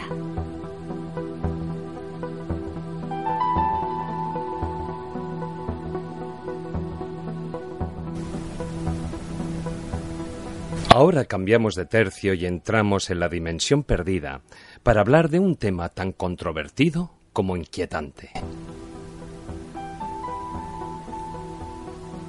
A menudo los sueños nos transportan a tiempos y lugares remotos o fantásticos en los que encontramos personas y objetos que nos son familiares y donde podemos hacer cosas que nos resultarían imposibles de realizar estando despiertos. A veces incluso tenemos la sensación de poseer conocimientos profundos que darían sentido a toda nuestra vida, aunque, desgraciadamente, o bien desaparecen al despertar, o bien se tornan totalmente incoherentes.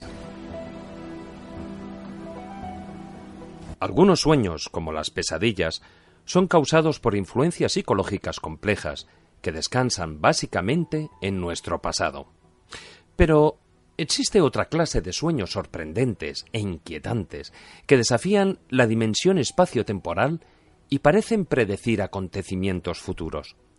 Se trata de los sueños premonitorios, Mensajes que conectan con nuestro inconsciente, a menudo envueltos en un simbolismo de difícil interpretación, que nos advierten de peligros o nos revelan claves que pueden ser importantes e incluso trascendentales para nuestra vida. Por eso, a estos sueños se les conoce como la lengua de Dios. Los especialistas aseguran que mientras dormimos, todos vivimos secuencias que reflejan determinados aspectos del futuro.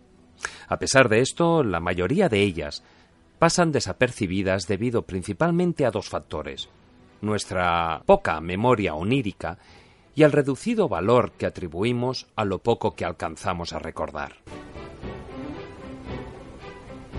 En la actualidad, grandes investigadores creen que existe un campo de información que permea nuestra existencia y al que, a veces, accedemos durante este tipo de sorprendentes e inquietantes sueños, lo que viene a apoyar las teorías ocultistas que afirman que cuando dormimos, el alma sale del cuerpo y tiene un contacto con el más allá, de donde extrae imágenes de acontecimientos que aún están por venir.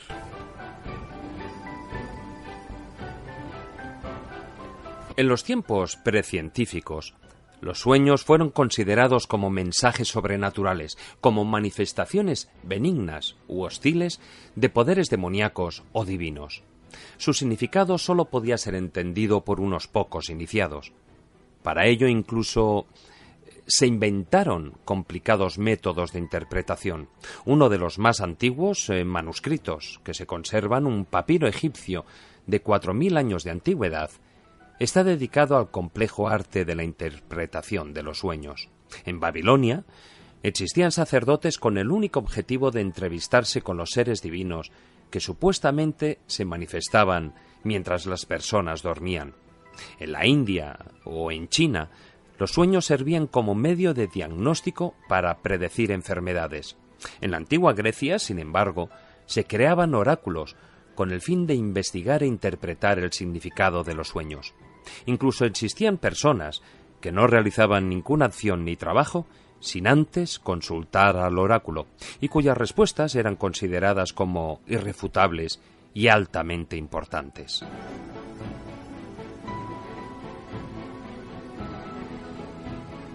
Hoy en día, la evolución en las investigaciones en el campo de las ciencias psíquicas ha arrojado ya suficiente luz sobre los actos de premonición como para que se deje de considerar absurda la búsqueda de presagios o advertencias en la trama de los sueños. Los sueños son una conversación con nosotros mismos, en la que el inconsciente nos enfrenta a problemas, a necesidades o cuestiones que nos atañen directamente. Para ello, utiliza un lenguaje simbólico muy cinematográfico, que a diferencia del que aprendemos conscientemente, es un lenguaje instintivo y común a toda la humanidad. Este lenguaje lo vamos modificando y adaptando nosotros mismos a medida que vamos incorporando nuevos contenidos a lo largo de nuestra vida. Aun así, sus características esenciales permanecen inalteradas, pues pertenecen al inconsciente colectivo del hombre, del que ya nos hablara Carl Gustav Jung. Jung llega a la conclusión de que existen dos grandes categorías de símbolos, los pertenecientes al inconsciente personal, elaborado por el propio individuo a través de la vida, y los pertenecientes al inconsciente colectivo de la humanidad, que son modelos básicos de la mente, arquetipos heredados que se repiten, transmiten y perpetúan en toda la especie humana a través de las manifestaciones culturales, especialmente en los ritos, mitos y vivencias religiosas, espirituales o psicológicas. Uno de los grupos más importantes de especialistas en sueños anómalos, término científico que se emplea para los sueños premonitorios, está formado por miembros de las universidades de Michigan, Boston y Harvard. Pues bien, en la actualidad, y después de tres años de investigaciones con alrededor de 3.000 soñadores, han encontrado una serie de pautas comunes que sirven para interpretar y relacionar los sueños premonitorios con lo que luego puede suceder en la realidad. Vamos con unos cuantos ejemplos.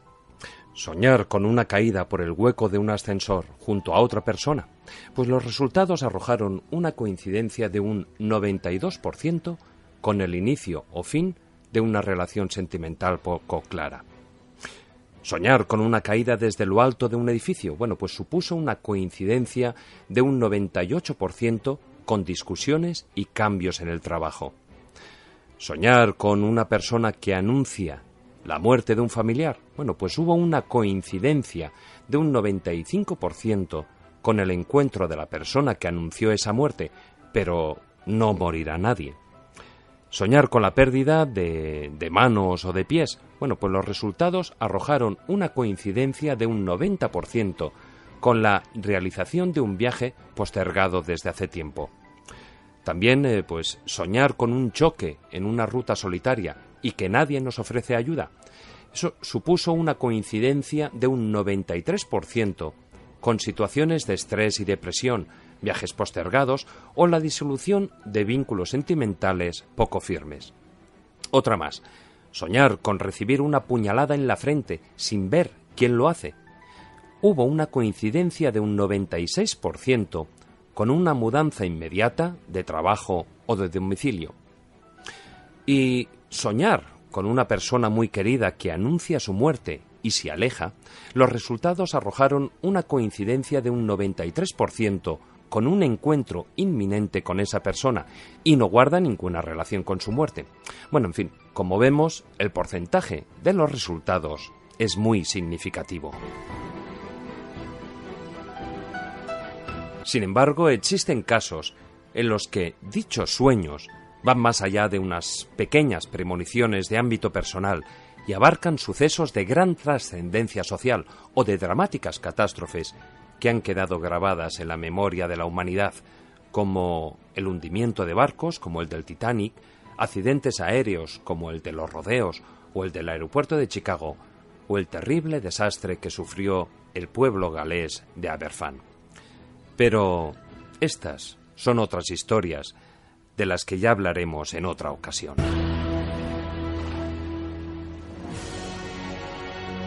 Síguenos en laescóbula.com.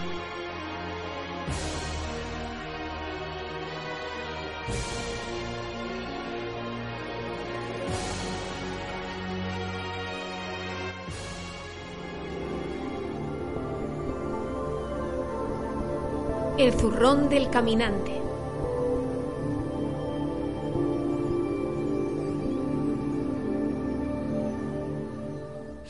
Y nos vamos en este en esta sección, el zorrón del caminante, a recorrer con Juan Ignacio uno de esos mundos subterráneos de los que hay eh, por nuestro por nuestro país, en España, ¿no?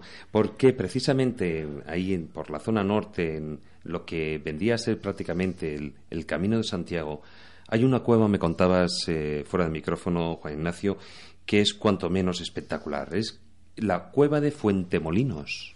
Efectivamente.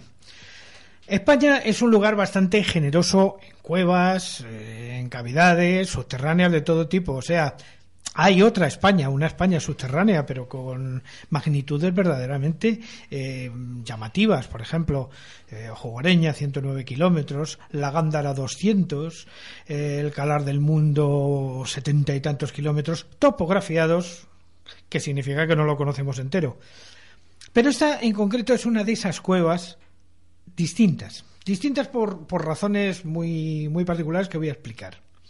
La cueva de Fontemolinos está en un pueblecito muy chiquitín, muy chiquitín, donde vive muy poca gente que se llama Puras de Villafranca, eh, a unos 7 kilómetros aproximadamente de Belorado, justo en el camino de Santiago y cerca de Tosantos, que es otro sitio bastante importante, y en el corazón casi de los montes de Ocayá. Cuando llegamos a la cueva de Fuentemolinos, lo primero que tenemos que saber es que de ahí sale el agua de la que bebe este pequeño pueblo. Y además, eh, de ahí salía también en su tiempo la explotación mineralógica, pues de la que vivían las gentes de allí, que es fundamentalmente el bismuto y el manganeso. Estos dos minerales, ¿qué es lo que hacen? Y es, es que el lugar donde son abundantes es oscuro, es negro completamente. De hecho, cuando tú entras en esta cueva, lo primero que te vas a encontrar es una pudinga de cantos rodados en el que los cantos son negros, negros, pero vamos, negros como si fueran bolas de billar. Es una cosa verdaderamente espectacular. ¿Cómo entramos en Fuentemolinos? Pues entramos a través de una galería. Una galería vertical. Una galería horizontal tras pasar una cascada por la que circula el agua de la que luego van a ver en el pueblo. Por eso siempre se nos pide que extrememos las precauciones de que en ella no quede ninguna porquería, porque claro, luego esa va destinada al consumo humano. La galería tiene unos 100 metros y vas con el agua hasta la cintura, más o menos, hasta que llegas ya a donde se abre el río, que circula por el interior de la tierra en unas galerías que son de gran fuste, porque hasta los 120 metros pueden llegar en algunos puntos. Es una cueva absolutamente espectacular. Pero ¿qué es lo que la distingue de otras cuevas? La distingue que esta parte inferior, que es de pudinga y bismuto, negra, tiene en la parte superior la parte caliza, que es blanca, amarilla, azul y de todos los colores. Entonces, las infiltraciones del agua cuando van deshaciendo la caliza hacen que todo el, todas las decantaciones de, de las sales minerales entren sobre la parte oscura, de tal manera que parece literalmente como si fuera un pastel de nata y chocolate por dentro, verdaderamente impresionante. De repente en una pared negra como la pez te encuentras una estalactita, estalagmita, una columnata delgadísima, de aproximadamente unos 10 centímetros y de como 70 de alta. O sea, una cosa sorprendente. Tiene varios pisos. El piso inferior está ocupado por el río. Río que te tienes que mojar. es evidente. Ahí no hay más remedio que mojarse. Siempre que entramos, siempre solemos hacerlo con botas de agua, pero al final te da lo mismo. Vas mojado todo el camino. Hombre, pero si ya al entrar ya dices que te llega el agua por la cintura, o sea... Sí, es, es difícil, es difícil no, mojarse en Fuentemolinos. Luego, posteriormente, mm, hay varios pisos. Hay tres pisos más que se desarrollan en distintos niveles. Hay un primer piso al que subes que no es muy vistoso. Pero el tercer piso, el tercer piso de Fuentemolinos es literalmente como si entraras en un mundo de cuento de hadas. Eh, la abundancia de estalactitas excéntricas, o sea, de las que no crecen siguiendo las leyes de la gravedad, a veces en dimensiones verdaderamente espectaculares, es impresionante. Nos podemos encontrar una estalactita en forma de cuerno que sale de la pared mirando hacia arriba, girando hacia arriba, o sea, como, como si las leyes de la gravedad no hubieran influido sobre este tipo de estalactitas, lo cual, a pesar de las explicaciones que nos dan los geólogos y los espeleólogos desde hace muchos años, constituye todavía tiene un puntito de misterio todavía el que se haya el, el que se formen esas, esos churritos inmensos que además tardan miles de años en hacerse. Claro, porque además una cosa es estar eh, la explicación teórica, como tú bien decías, que puede tener eh, para un físico, y otra cosa es verlo in situ, o sea, vivir el momento eh, y, y alucinar, y alucinar con esa mezcla de colores, con esa mezcla de formas y, y, sobre todo estar ahí, ahí en las entrañas de la Tierra. Yo creo que esto sería fácilmente explicable si tenemos en cuenta que dentro de estas cuevas no ha entrado nadie escasamente hasta hace unos 50 años, cuando se descubrieron, y que en tanto tiempo geológico posiblemente las variaciones de la gravedad de la Tierra en distintos momentos han influido en el crecimiento de estas estalactitas que no olvidemos llegan a tener 2 milímetros por año, no más, y estamos hablando de cosas que miden 75 metros, a lo mejor en algunos casos. En cualquier caso, el reino alucinado de Fuentemolinos es una auténtica maravilla. Y yo he traído aquí, lógicamente, porque en el zurrón del caminante siempre traemos algún sonidito, sonidos auténticos de Fuentemolinos que si se escuchan fuera de contexto, pues son como cualquier otro. Bueno, pero yo lo que pido, pues a los oyentes, ya que estamos así y estamos por las noches, que cierren los ojos, que se imaginen claro. que están dentro de esa cueva, con las descripciones que ha estado diciendo el maestro Juan Ignacio, y que escuchen. Primero vamos a escuchar una gota que va llenando poquito a poquito lo que llamamos un gurs, o sea, una especie de volcancito que se llena de agua y que inmediatamente va seguido del fragor del propio río de Fuentemolinos.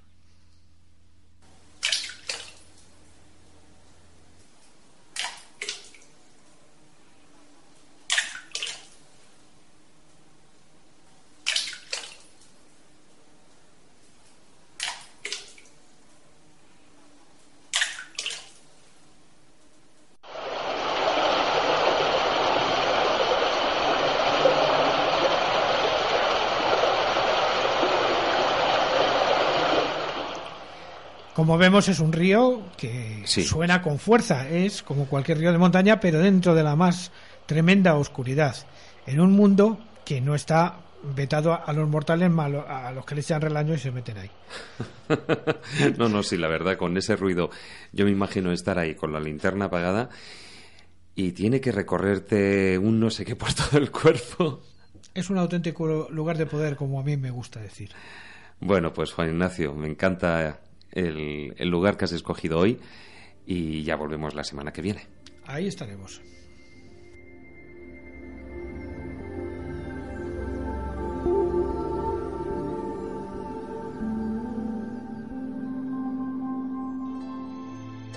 Estás escuchando la escóbula de la brújula.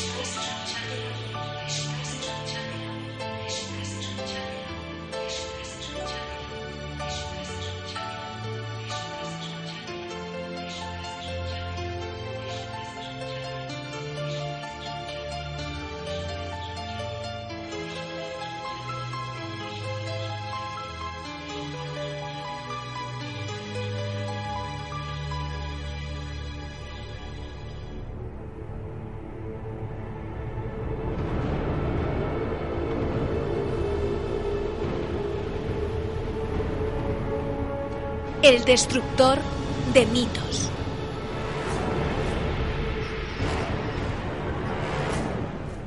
Y seguimos en la escóbula de la brújula, en esta ocasión con Carlos Canales y esa sección destructora.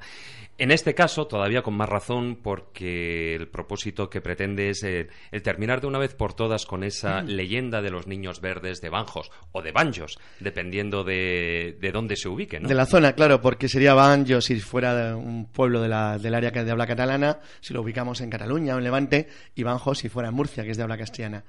Bueno, en cualquier caso, yo voy a contar, como tenemos poco tiempo, brevemente esta historia que es muy conocida. Muy conocida porque, en mi caso personal, yo la descubrí a través de Peter Colosimo. Peter Colosimo la incluyó en una de sus obras a principios de los años 70, pero en realidad el gran creador de este, de este mito moderno es Jas Berger. Jas Berger dice que en 1887, cerca de una población llamada Banjos o Banjos, unos campesinos, era España, vieron salir de una gruta a dos niños, un niño y una niña. Los vestidos aparentemente eran de un material muy desconocido en el siglo XIX y la piel presentaba un extrañísimo color verde parecido al de las hojas de los árboles. Y además hablaban en un idioma completamente desconocido que eh, se supone que especialistas llegados desde Barcelona intentaron identificar sin éxito. El cuidado de los niños se le entregó al juez local, que por otro lado, según dice el Colosimo, no dice Berguir exactamente lo mismo, era además el mayor terrateniente, el hombre más rico de la zona, que se llamaba Ricardo da Calno.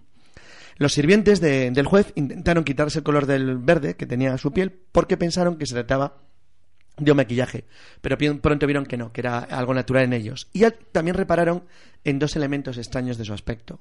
Uno, los ojos rasgados, como si fueran asiáticos, demasiado largos, demasiado eh, cerrados. Y lo segundo, que el aspecto facial que presentaban se parecía más al de alguien de raza negra, un negroide, que a un, a un europeo.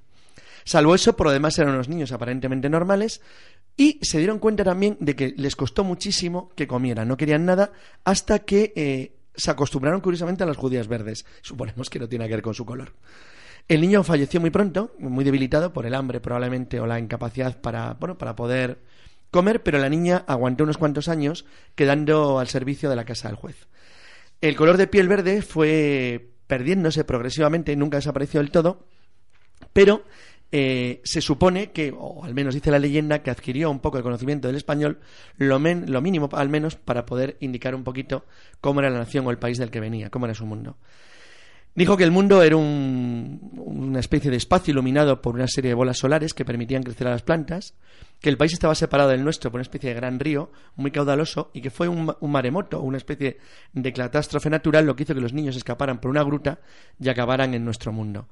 En nuestro mundo les sorprendió la luz, la luz que les cegó de golpe, y entonces fueron descubiertas por unas personas que es el bueno que es exactamente los, los, grupos de la gente del pueblo que los llevaron a, presencia del juez de Acalno. Hasta ahí es la leyenda. Sí, hay un pequeño matiz en la leyenda. Y es que eh, Fabio Cerpa, otro escritor, mm, hace dos pequeños cambios sobre, sobre la leyenda. Primero, da mucha más precisión en la zona al decir que es en la fecha, al decir que es agosto de 1887 y españoliza ligeramente el nombre porque en vez de da caldo lo pasa a calvo. Ah, importante, dados en dos datos físicos que no quedan descritos en la leyenda de Bergier, y es que los niños carecían de páncreas y solo tenían un pulmón, y que la piel estaba compuesta por una especie de fibras de carácter desconocido para la ciencia de la época. Bueno, ya tenemos la leyenda. La leyenda así dicha es impresionante. Hay que reconocer que es una cosa realmente impactante. Por supuesto es completamente falsa. Ni existe un pueblo que se llama Banjo, ni existió nunca. Ni ha existido tampoco un juez que se llama Calno, ni siquiera un alcalde. Bueno, entonces, si esta leyenda es falsa y está totalmente inventada, ¿por qué la tenemos aquí? Porque, como verás, es facilísimo destruir, dado que no hay ningún registro, no hay ningún dato, no hay nada. La traemos porque esta leyenda en realidad tiene varias versiones, algunas muy antiguas y especialmente interesantes. En Inglaterra es conocida como la leyenda Woolpit porque en el condado de Suffolk existe al menos desde el siglo XII. Hay varias versiones, el, cuento es el mismo, son niños de color verde que vienen en una gruta, hasta esto todo igual. Hay ligeros cambios en, los nombres de los protagonistas, por ejemplo, el, juez pasa a ser un caballero, Sir Richard de Kelm, muy parecido en el nombre y en el apellido, pero, bueno, una especie de francés normando. En cualquier caso, la leyenda básicamente es idéntica. ¿De dónde viene todo esto y por qué eh, la leyenda de los hombres verdes es tan especialmente interesante? Bueno, primero porque es muy vieja. Estamos hablando de leyendas de mundos subterráneos o de mundos junto al nuestro, pero eh, que se remontan como mínimo a más de mil años o a casi mil años. Si hablamos de unas leyendas tan largas en el tiempo en el recorrido, tienen que tener necesariamente variaciones zonales o locales mucho más amplias, y efectivamente es así. Pero entraríamos en el mundo de las leyendas de los, de los humanoides intraterrestres o de los humanoides que vienen del subsuelo de las grutas. Fijaros que básicamente la leyenda tiene dos tipos. Y esto es muy interesante porque estos dos tipos se han ido adaptando a la forma nuestra de pensar en relación a nuestro desarrollo, a nuestra capacidad o estructura cultural, de manera que, si bien las dos tipologías de seres son iguales, y ahora veremos cuáles son, eh, el que está de moda o al que se le va atribuyendo características protagonistas ha ido cambiando en función del tiempo. Un conocido nuestro y gran investigador, el inglés Chris Hobeck, fue el, descubridor realmente más, más antiguo, más aparte de la leyenda de Suffolk o, de Woolpit, de cuáles son los casos modernos más recientes de identificación de las leyendas de los eh, hombrecitos verdes, de los Little Green Men, en el mundo actual. Y eh, encontró en 1899 en un periódico, en el Atlanta Journal Constitution, una referencia a un extraterrestre verde en un cuentecito que se llamaba Green Boy from Hura, donde descubría o, describía la existencia de hombrecitos verdes y pequeñitos que se parecen muchísimo a los de los cuentos de, de Banjos o de Suffolk, pero con un pequeño matiz. Desde 1899 hasta la siguiente aparición en 1906, en una novela de Edgar Rice Burroughs, del creador de Tarzán, los, los hombrecitos verdes se van transformando de seres intraterrestres en extraterrestres. Pero fíjate qué curioso que la primera referencia a los Little Green Man referente a extraterrestres la descubre Obeck en 1908 en el Daily Kennebec Journal de Augusta, en Maine, también en Estados Unidos, con un matiz que Obeck no señala, y es que supera solo por un año a la aparición en la historia de los Greys, de los reptilianos, que nacen en una novela de Charles Ernest de 1907 que se llama El People de Paul, El pueblo del polo. Entonces, es interesante que las dos figuras que han constituido la tradición de los hombrecitos verdes marcianos, bien en la, en la versión humanoide directa como en la versión reptiliana, nacen entre 1899 y 1909, en solamente 10 años, y nacen en un entorno anglosajón y francés que luego, por la vía de la extensión del mito, se van transformando en leyendas que cuando pasa el tiempo suficiente pueden ser criadas por la gente. Pero en realidad, que lo sepa todo el mundo, la leyenda de los niños verdes bancos es eso, un cuento. Claro, exactamente. Estamos hablando de por una parte tenemos la leyenda anglosajona y por otra parte tenemos esta adaptación exacto moderna. adaptación de una versión española sí, que yo creo que me extraña que no hayan hecho una película de esas que tanto le gustan a Javier Sánchez Barba dentro del cine español pero que en el, en el caso de, de los niños verdes, evidentemente, como bien has puntualizado, banjos o banjos, no existe la localidad, pero o sea, la versión española es falsa. Completamente. Y la versión, ¿Y tu opinión sobre la, esa leyenda, esa versión pues estaríamos, sería muy largo porque tendríamos que entroncar con las leyendas de, los mundos exteriores, de los mundos interterrestres. Efectivamente, la leyenda anglosajona parece hacer referencia a la existencia o a la leyenda en el folclore muy antiguo de la existencia de seres de color verdoso que forman parte de la mitología y que podrían estar identificados con elementos propios de, las leyendas de Magonia, de los seres aéreos, o con elementos propios de las leyendas del mundo interior, del mundo interterrestre. Eso merecería un programa más largo que algún día tocaremos cuando viajemos a otros mundos, a otros sitios. Bueno, bueno, pues queda pendiente ese mundo subterráneo. Muy bien. Hasta luego. Muchas gracias, Carlos.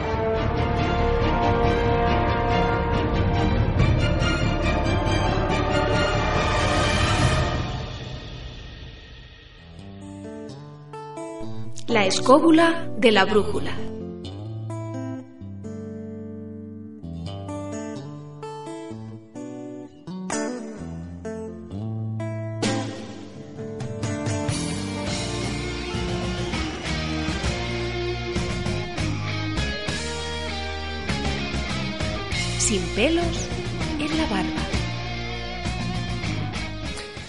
Y continuamos con esta, con la sección más transgresora del programa y tenemos aquí de nuevo a Javier Sánchez Barba. Hola, Javi. Excavadas son, secretamente, inmensas galerías donde debían bastar los poros de la tierra y han aprendido a caminar unas criaturas que solo deberían arrastrarse. ¿Qué te parece? Pues hombre, que es un saludo muy raro, pero bueno. En fin, a ver, Javi, ¿esto qué es? Esto es, eh, vamos a empezar hoy a hablar, ya que estamos tratando el tema de los mundos subterráneos, del posiblemente el mejor escritor de terror, por llamarlo de una forma seria, Howard Phillips Lovecraft. Hombre, el gran Lovecraft. Para mí, el más grande, quitando los clásicos Poe Becker, verdaderamente eh, aprovechamos porque acaba de salir editado en dos volúmenes completos, unos dos tomos enormes, pero enormes, todas las obras completas porque siempre estamos acostumbrados a tener la obra de este insigne autor en, pequeños recopilatorios que al final terminas con 80 libros. Entonces Valdemar ha sacado todo, todo, absolutamente todo en dos tomos. Lo puedes tener en la página de la escóbula, tenéis una fotografía de mis dos pequeñines. Los dos libros que tú ya los tienes, evidentemente, y me imagino que no se tratará de ejemplares para llevárselos a la playa. Porque Mm. con el- no creo que sean tan pequeñitos. Bueno, puedes hacer una serie de mancuernas para el tema del brazo, como Juan Ignacio cuando hace pelología, pero nada fuera de lo normal.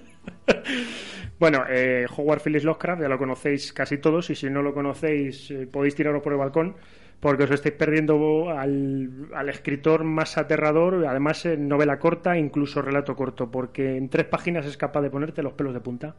Relatos cortos de tres páginas que dices, no me lo puedo creer, que según los escritores, y yo he intentado escribir con bastante mala suerte, es imposible desarrollar una historia tan corta y tan espeluznante como este hombre hacía.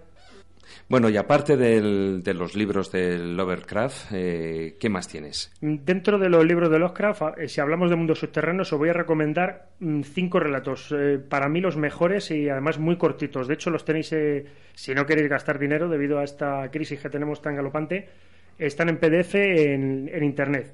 La transición de Juan Romero, el ceremonial, el modelo de Pigman y sobre todo la sombra fuera del tiempo. Verdaderamente espeluznantes. Os va a gustar. Y luego, en un tema más folclórico, más cómico si cabe, Neil Gaiman, del que ya hablamos la semana pasada, el libro de Neverwhere, donde descubriréis el Londres de abajo. Y hasta ahí puedo leer. Y ahora nos metemos de lleno con el mundo del cómic eh, dentro de esos mundos subterráneos. Pues dentro del cómic ha venido, pero vamos, como anillo al dedo. Acaba de publicar Avatar, el- un homenaje de Alan, Alan Moore a Lovecraft, por supuesto, como no podía ser de otra manera, con una novela gráfica que se llama Hongos de Yugot y otros poemas fantásticos. Alan Moore no creo que necesite presentación porque todo el mundo habrá visto, aunque no leído, V de Vendetta, Watchmen y sobre todo que a Carlos le gusta mucho, junto a Alan Davis, tuvieron el placer de hacer el grupo más loco y psicópata de la Marvel, la Marvel UK, una rama que salió de Marvel, desarrollado todo en Europa del grupo Excalibur, con el Capitán Britannia y sobre todo con una serie que era de futuros alternativos y líneas temporales, que era una verdadera locura. No sabías ni lo que estaba leyendo. Hemos pasado por los libros, hemos pasado por el cómic y ahora toca el turno a lo que son, bueno, yo creo tus aparatitos favoritos, los videojuegos. En videojuego, básicamente de Lovecraft, tenemos dos títulos. Bueno, una saga, Alone in the Dark. Mm, Ah, famosa, famosa sana. Sí. famosa por el asco de película que hizo Christian Slater, que se podía haber suicidado después de hacer eso, porque el, el videojuego es una maravilla, una maravilla a pesar de la antigüedad que tiene. Pero vamos con otro videojuego un poquito más reciente, aunque en la informática esto ya es un, un lustro, del 2005, Dark Corners of the Earth. El personaje, eh, básicamente como Duno Quake, eh, es un inspector, un detective que acaba loco al desentrañar una secta y de repente eh, aparece en el manicomio, en un manicomio que tiene un nombre tan curioso como Arcan. no lo habíamos oído nunca. No. y ahí le volverán a contratar porque tiene que resolver un- una, una historia muy rarita. Entonces, pues ya sabéis por dónde va el tema. Una aventura gráfica muy, muy buena. Una aventura. ahora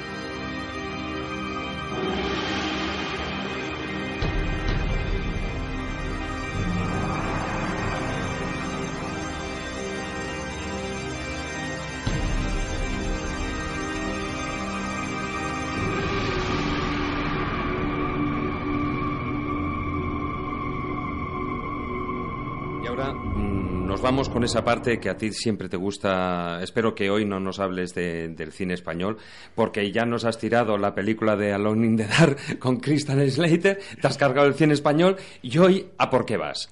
Hoy, pues mira, para que no se me critique, porque estoy viendo muchas críticas en el foro y claro, no, no puedo aguantarlo. Hombre, es que tú no eres una alma cándida, por Dios. no, puedo, no, no duermo bien, la verdad es que no duermo bien. Hoy voy a hablar bien porque traigo una película, o mejor dicho, dos películas. Tuve la suerte de verla en el cine solo porque, claro, no salía Belén Esteban, entonces supongo que la gente no supo apreciar que no saliese la princesa de España. Entonces, la película sí que es española. Es curioso, ¿eh? y, saliste contento. Y salí contento. Salí contento porque, primero, no tenía subvenciones. Es alucinante, o sea, una película sin subvenciones y sobre todo porque la película, me estoy refiriendo a La herencia Valdemar y la secuela, La sombra prohibida, era de un director medio Nobel, eh, José Luis Alemán, la película, un misterio y una ambientación, una banda sonora alucinante. Desgraciadamente no tenían mucho presupuesto, ya he dicho que no tenían mucha subvención, pero verdaderamente lamentable que ese tipo de cine, sobre todo en España, que no sale un Cthulhu transexual, ni un cura pederasta, ni todas estas cosas que vendemos en el cine español, pues la película es muy buena. Pasó sin pena ni gloria, pero claro, como no había, ya sabes, un policía torturando a Cthulhu o algo de esto, pues nada. Bueno, de todas maneras, queridos escobuleros, o sea, no os acostumbréis. O sea, lo de hoy y de que Javier hable bien del cine español no es normal. Escucha atentamente, porque es tu vida lo que está en juego. Pasado reciente, presente. ¡Cuidado!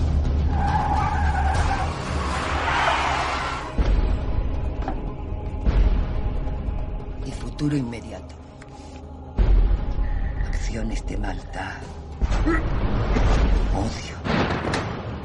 Perversión. ¿Qué son todas esas fotografías? Gente perdida. Lo único que buscan es una excusa para humear. Para entrar en la casa. ¿Sabes lo que les pasa a los que se van de la lengua? ¿Eh?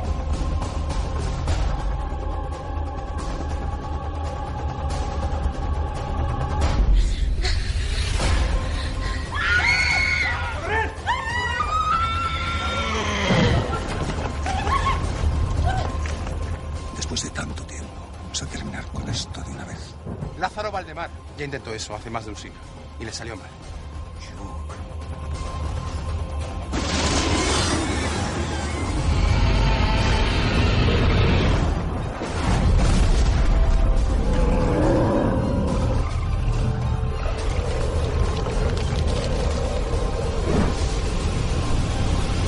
Ya para terminar, eh, te voy a dejar, como ya viene siendo habitual, que despidas tú la sección con algo de musiquita.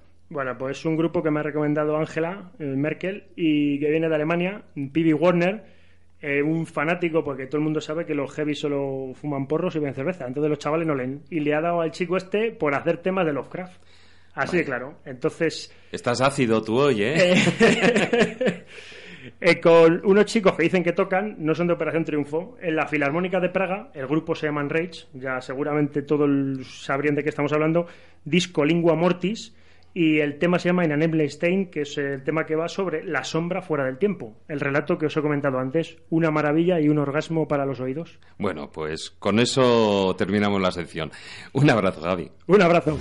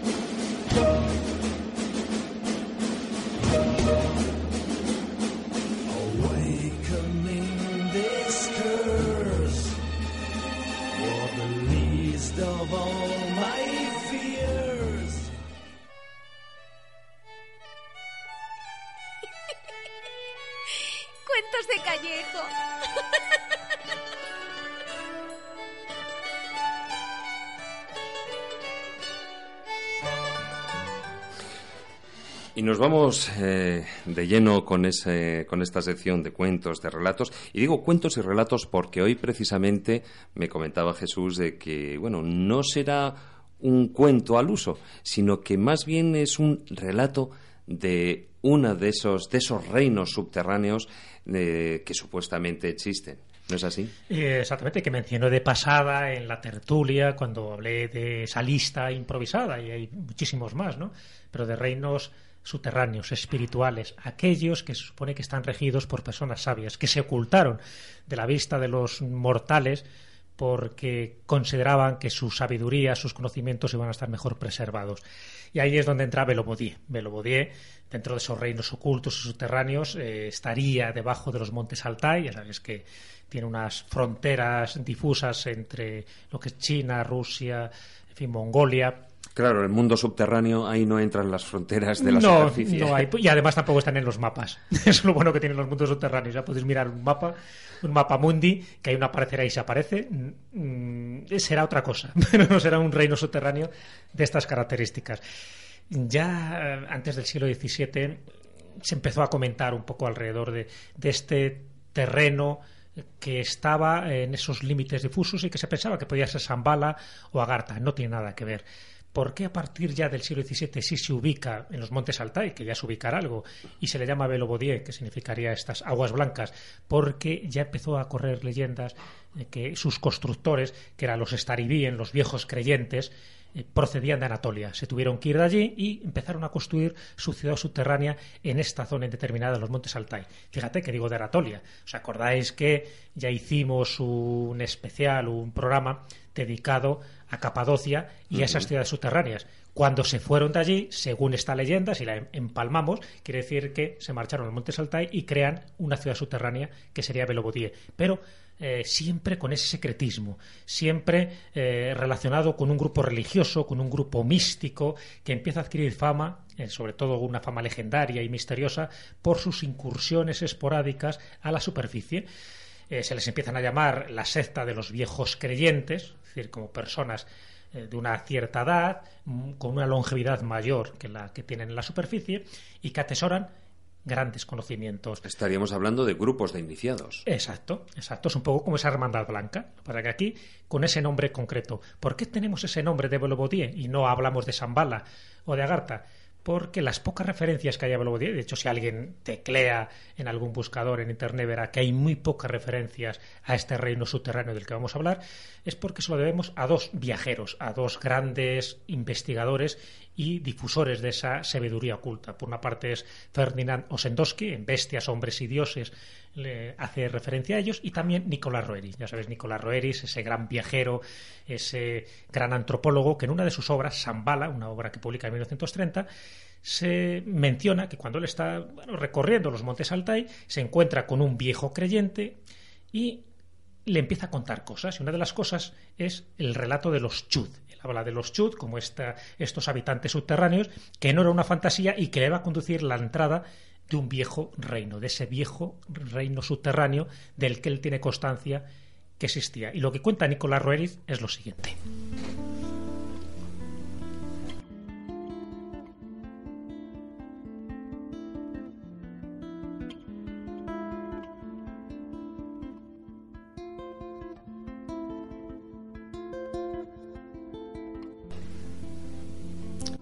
Mi guía Barbado contó cómo una vez en este fértil valle vivió y floreció la poderosa tribu de los Chud.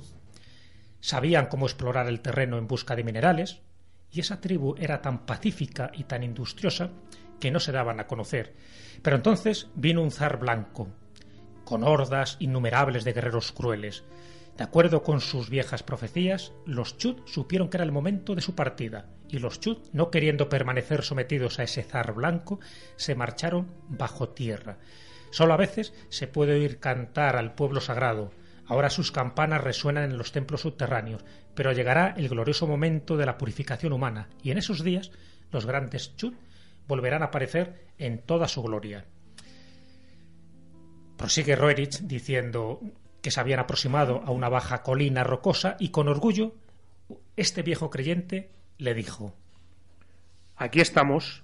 He aquí la entrada del gran reino subterráneo. Cuando los Chab entraron en el pasaje subterráneo, cerraron la entrada con piedras. Ahora nos encontramos junto a esta sagrada entrada. Estábamos delante de una enorme tumba rodeada de piedras grandes, tan típicas del periodo de las grandes migraciones. Vimos estas tumbas con los bellos restos de reliquias góticas en las estepas de la Rusia meridional, a los pies de las colinas del Cáucaso septentrional. Al estudiar esta colina recordé que durante nuestro cruce del paso del Karakorum, mi guía, que provenía de Ladakh, me había preguntado ¿Sabe por qué hay una meseta tan peculiar aquí? ¿Sabe que en las cuevas subterráneas de aquí hay muchos tesoros ocultos y que en ellas vive una maravillosa tribu que aborrece los pecados de la tierra? Y nuevamente, cuando nos acercamos a Cotán, los cascos de nuestros caballos sonaban hueco, como si cabalgáramos sobre cuevas o vacíos. La gente de nuestra caravana atrajo nuestra atención hacia ello diciendo ¿Oís qué pasajes subterráneos estamos cruzando? A través de estos pasajes, aquellos que los conocen bien pueden llegar a tierras lejanas. Cuando vimos entradas de cuevas, los hombres de nuestra caravana nos dijeron Hace mucho tiempo había personas que vivían allí. Ahora se han ido al interior. Han encontrado un pasaje subterráneo que conduce al reino subterráneo. Solo en raras oportunidades aparecen algunos de ellos otra vez sobre la tierra. Estas personas llegan a nuestro bazar con dinero extraño, muy antiguo, pero nadie sería capaz de recordar la época en que ese dinero se usó aquí. Les pregunté si también nosotros podríamos ver a estas personas, y ellos respondieron Sí, si vuestros pensamientos son igual de elevados y están en contacto con este pueblo sagrado, pues en la tierra solo hay pecadores, y las personas puras y valerosas pasan a algo más bello.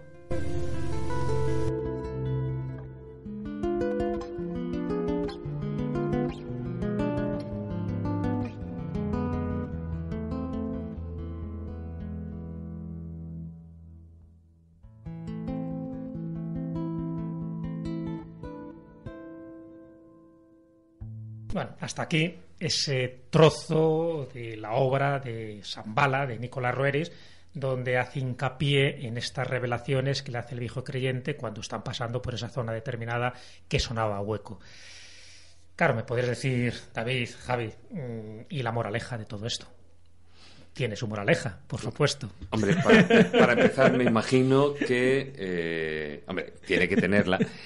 Pero que sí que, como antes te mencionaba, el tema de los iniciados, para contactar o para tener acceso a ciertas realidades, hay que... Hay que explorar a veces terrenos inexplorados y terrenos que no están en esa geografía física, pero sí están en una geografía espiritual. Es lo que yo te decía. Me, me explico. Belobodier, en el fondo, es similar a otras búsquedas. Esas búsquedas que lleva a cabo el ser humano en un peregrinaje a la hora de, que, de encontrar sus raíces, su identidad. Entonces, puedes ir buscando el dorado, puedes ir buscando Avalón, puedes ir buscando Zambala, pero en el fondo, ¿qué es lo que estás buscando? Si somos conscientes de ellos, mm, todos los caminos, todos los caminos, al final conducen al mismo lugar. Ese lugar es hacia nosotros mismos. El escritor Gustav Merry, que conocéis bien, y además que era un gran conocedor de los temas ocultos, nos acerca a esta perspectiva relatando en una de sus obras que según una tradición, una vieja tradición, tres hombres descendieron al reino de las tinieblas. Uno se volvió loco, el otro ciego. Solo el tercero, el rabí Ben Akiva, regresó a su casa sano y salvo y declaró que allí se había encontrado a sí mismo. Esa es la auténtica búsqueda. Tú puedes recorrer todo el universo, pero al final cuando te miras al espejo, lo que estabas buscando lo tenías delante de ti. Es la búsqueda interior. Lo podemos llamar el reino de los cielos, lo podemos llamar Shambhala, lo podemos llamar Belobodier, nombres físicos, nombres ficticios o nombres espirituales. Pero en el fondo lo que estamos buscando es nuestro reino interior, nuestro ser, nuestra alma, ese reino que tenemos y que debemos conquistar y que debemos descubrir, poco a poco, día a día. Tenemos todo el tiempo del mundo. Tiempo no existe, hay más tiempo que vida, pero mejor hacerlo antes que más tarde. ¿Por qué? Porque cuanto antes nos encontremos, cuando antes localicemos nuestro propio reino, como ya hemos dicho en alguna otra ocasión en estos cuentos de Callejo, antes empezaremos a ser verdaderamente felices porque seremos conscientes de lo que somos, de lo que tenemos, el aquí y el ahora. Bueno, Pues los oyentes tienen el verano. Pues tienen un verano, por ejemplo. Tienen un verano por delante y para este calorcito, ¿verdad? Como que anima bastante. También sirve con un pai pai, con un, con un bañador. Y una horchata, ¿no? Y una horchata. una horchata, pero sin ser horteras. bueno, como diría un amigo mío, un zumo de cebada también es válido. Hombre, que es válido y terapéutico. Muchas gracias, Jesús. De nada, un placer. Muchas gracias, Javi. Adiós.